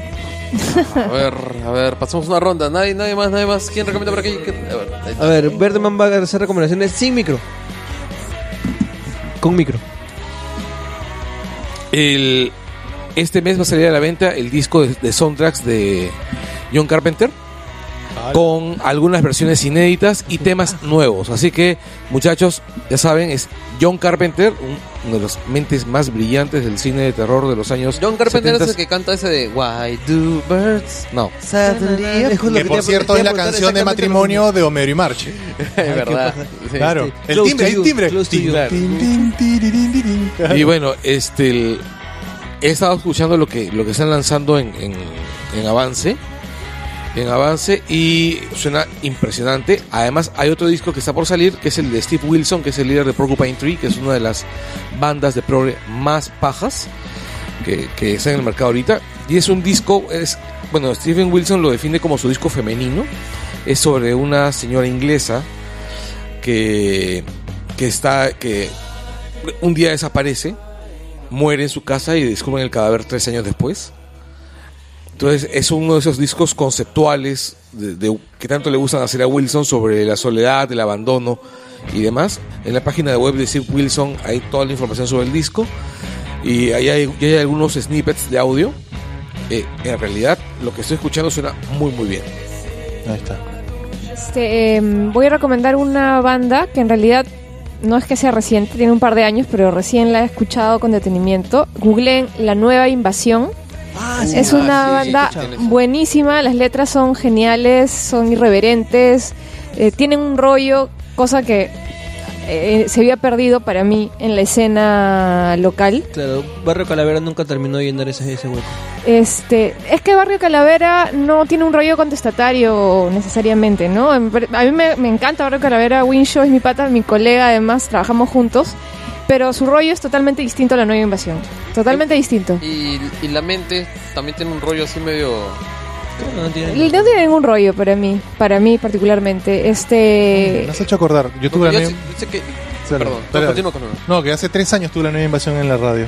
Estuvieron Claro. tocando ahí. eh, y es buenísimo. Y el cantante de la nueva invasión, me he enterado, es eh, hermano del cantante de otra banda muy buena que hace que sigo hace mucho tiempo que se llama Los Mortero. Ah, que el cantante es conocido como el Iggy Pop Cholo. Su madre.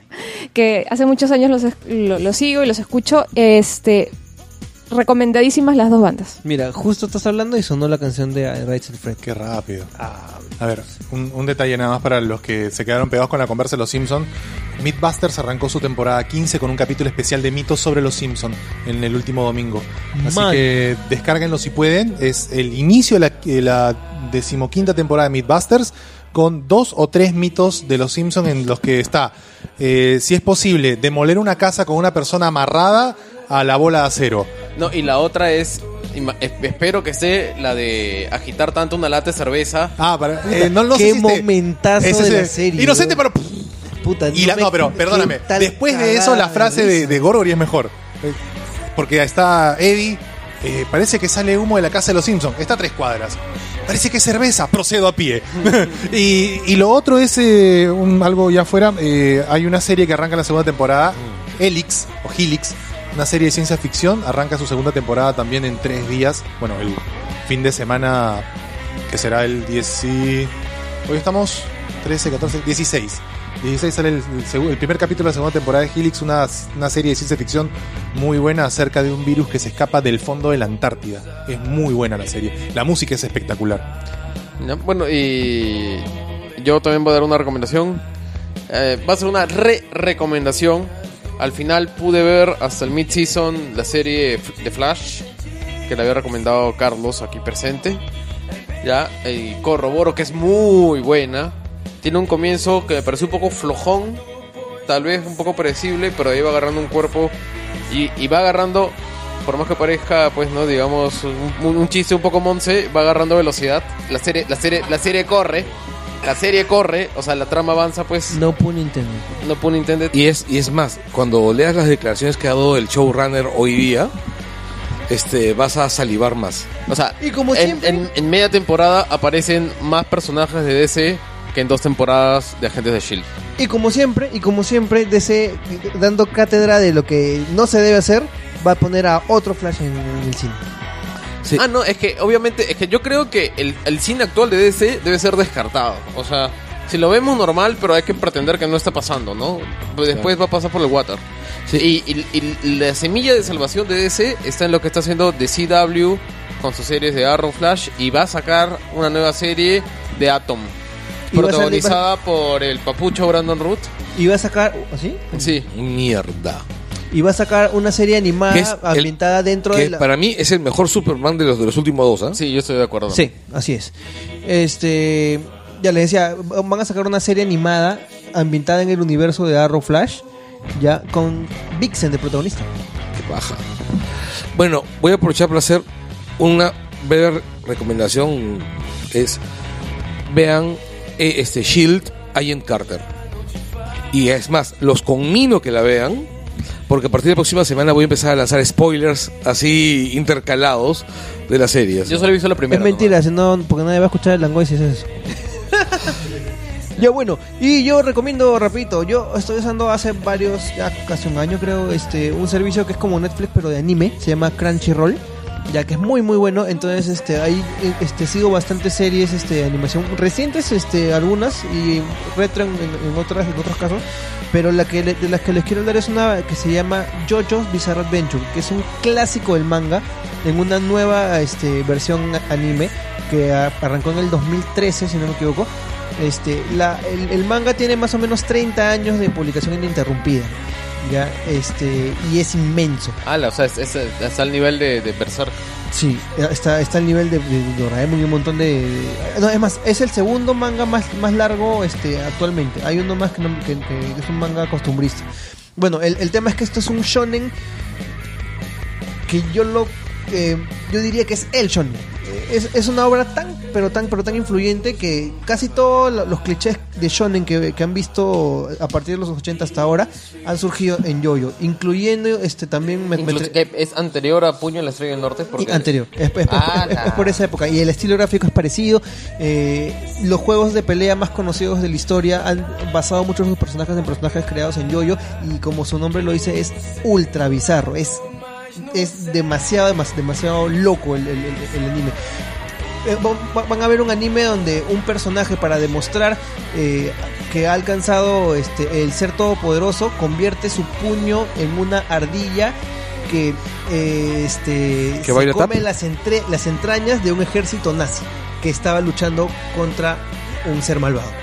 Puta, es la cagada esa huevada, es la cagada. me Es- acaba- y, y les estoy, de- este, estoy describiendo una escena microscópica de un capítulo. de- de Me acaban de hacer acordar. Lean, lean este Squirrel Girl. Así lo dijiste la semana pasada. Ah, ya. Pero entonces, ¿cómo, cómo hago si quiero empezar a ver este Crunchyroll.com me parece, este no me acuerdo si es, pero Crunchyroll como... Pero me tengo que soplar cuántos miles de capítulos. No, no, este deben estar ahorita en- hasta el capítulo 60, son dos temporadas hasta ahorita. Este, la primera temporada este está resumiendo las dos primeras partes del manga. Estamos hablando de lo que se escribió entre el 84, 85 hasta Ah, el ok, 87. ok, ok. Ya. Este es, es un- es una re este, encarnación de, de, de porque ha tenido bastantes adaptaciones. Y es una readaptación de, de- de este manga. Y es un muy buen resumen. Ya. De hecho, en algún momento pueden parecer muy acartonadas las cosas. Pero para ser sinceros, este si nos ponemos este, a, pensar, el origen de todos los clichés han sido en Yoyo. Ya, sí, yo, yo les recomiendo darle una mirada. Ah, y, y lo- y lo- lo- una de las cosas más chéveres que me parece de, de Yoyo es que los personajes tienen una compulsión a hacer poses in- este, inhumanas cada vez que dicen cualquier cosa. Entonces, eh, no sé, uno dice, este, bueno, me voy a unir contigo para luchar contra este enemigo y agarra ese y se retuerce en una, en una contorsión circense alucinante. Como las fuerzas especiales Ginyu, más o menos. Peor. Peor. Peor. ok. Ya, así que denle una mirada, este, incluso en lo- la- las poses de Yoyo son un gran meme en internet. Este, y es, una- es un fenómeno cultural inmenso también en Japón. ¿no? Este, nada, eso. ¿Cuánto cuesta el servicio? Está menos que Netflix, está 13 lucas al mes, creo. Baratísimo. Ya, y bueno, Crunchyroll no- nos puedes auspiciar también. Este, y también la gran pregunta es: ¿dónde consigues todo el tiempo para ver eso? Que ahora soy freelancer. Esa es la respuesta. Es la respuesta mágica a todo la- el nuevo ímpetu de, de Oscar Soto. Mi esposa se, se vio en, en 20 días como 250 capítulos de Naruto y se puso al día. 10 putos años de Naruto. Me O muero. sea, Romy vio todo este todo How I Met Your Mother en un mes y una 250 capítulos, 250 capítulos. de en vacaciones. Estaba de vacaciones. ¿qué? No, y se tiraba todo el saldo del celular, se, se enganchó mal y ahora estaba con Bleach. No mucho. Pero no, es, muy, es muy bueno, muy bueno. Y hay animes de, de, de estreno también. Este. Ya después les hablaremos. Y bueno, Bueno, con nos despedimos, nos despedimos al toque. Vamos a hacer los agradecimientos de siempre a Marco, a Giovanna, a Diego y a toda la gente en el Ultra Marita. A Charlie para Rego por no, todos los temas que nos sigue dando, a pesar que no siempre los usamos. Al Mango, a la Morena, a Terumi, al tío Bruno, a todo el mundo en Inventarte, Bueno, a nuestras repetidas parejas por soportarnos. al Chato Mauser. A nuestro invitado, Jesús Belis, por, por haber venido. Esperemos que no sea la última vez que vengas. Por habernos aguantado acá nosotros Sí. en nuestras malcriadeces. Al gordo McVicious por soportar este ¿cómo se llama? El bullying mediático que, Así de- es, que por, víctima. por tener tirantes, porque no existen correas de su talla. Porque hasta ahora no le hemos hecho su nuevo jingle. Verdad. Tenemos que trabajarlo esta semana, Felipe. Sí, si lo trabajamos, así lo craneamos sí. bien. sí. No sé por qué la gente alucina que, que a ustedes no les gusta hacer el jingle. Pero en realidad. Pero pues, les se- encanta. se- se. A mí no me gusta que no le gusta es Tú a- nunca lo haces, Sí, weón, no pero a. Carlos no le gusta nada. Por supuesto, me gusta un montón de cosas. Y no se olviden que estamos en Facebook, facebook.com, es el Langoy, langoy.utero.p, langoypodcast.com, en iTunes, en, en iBooks, en todos los hay. Y déjenos sus comentarios en el chat, en el Facebook, en el post, en todos donde puedan. Y bueno, despídete, pues, este. Y nos vemos, muchachos. Chao, gracias por la invitación. Espero que no, Chao, gente. otra vacación más para Déjalo hablar, pues al invitado. No, gracias, gracias por la invitación, pero ya es muy tarde. Muchísimas gracias. Chao, Ya, chao, y nos vemos la próxima semana. Chau.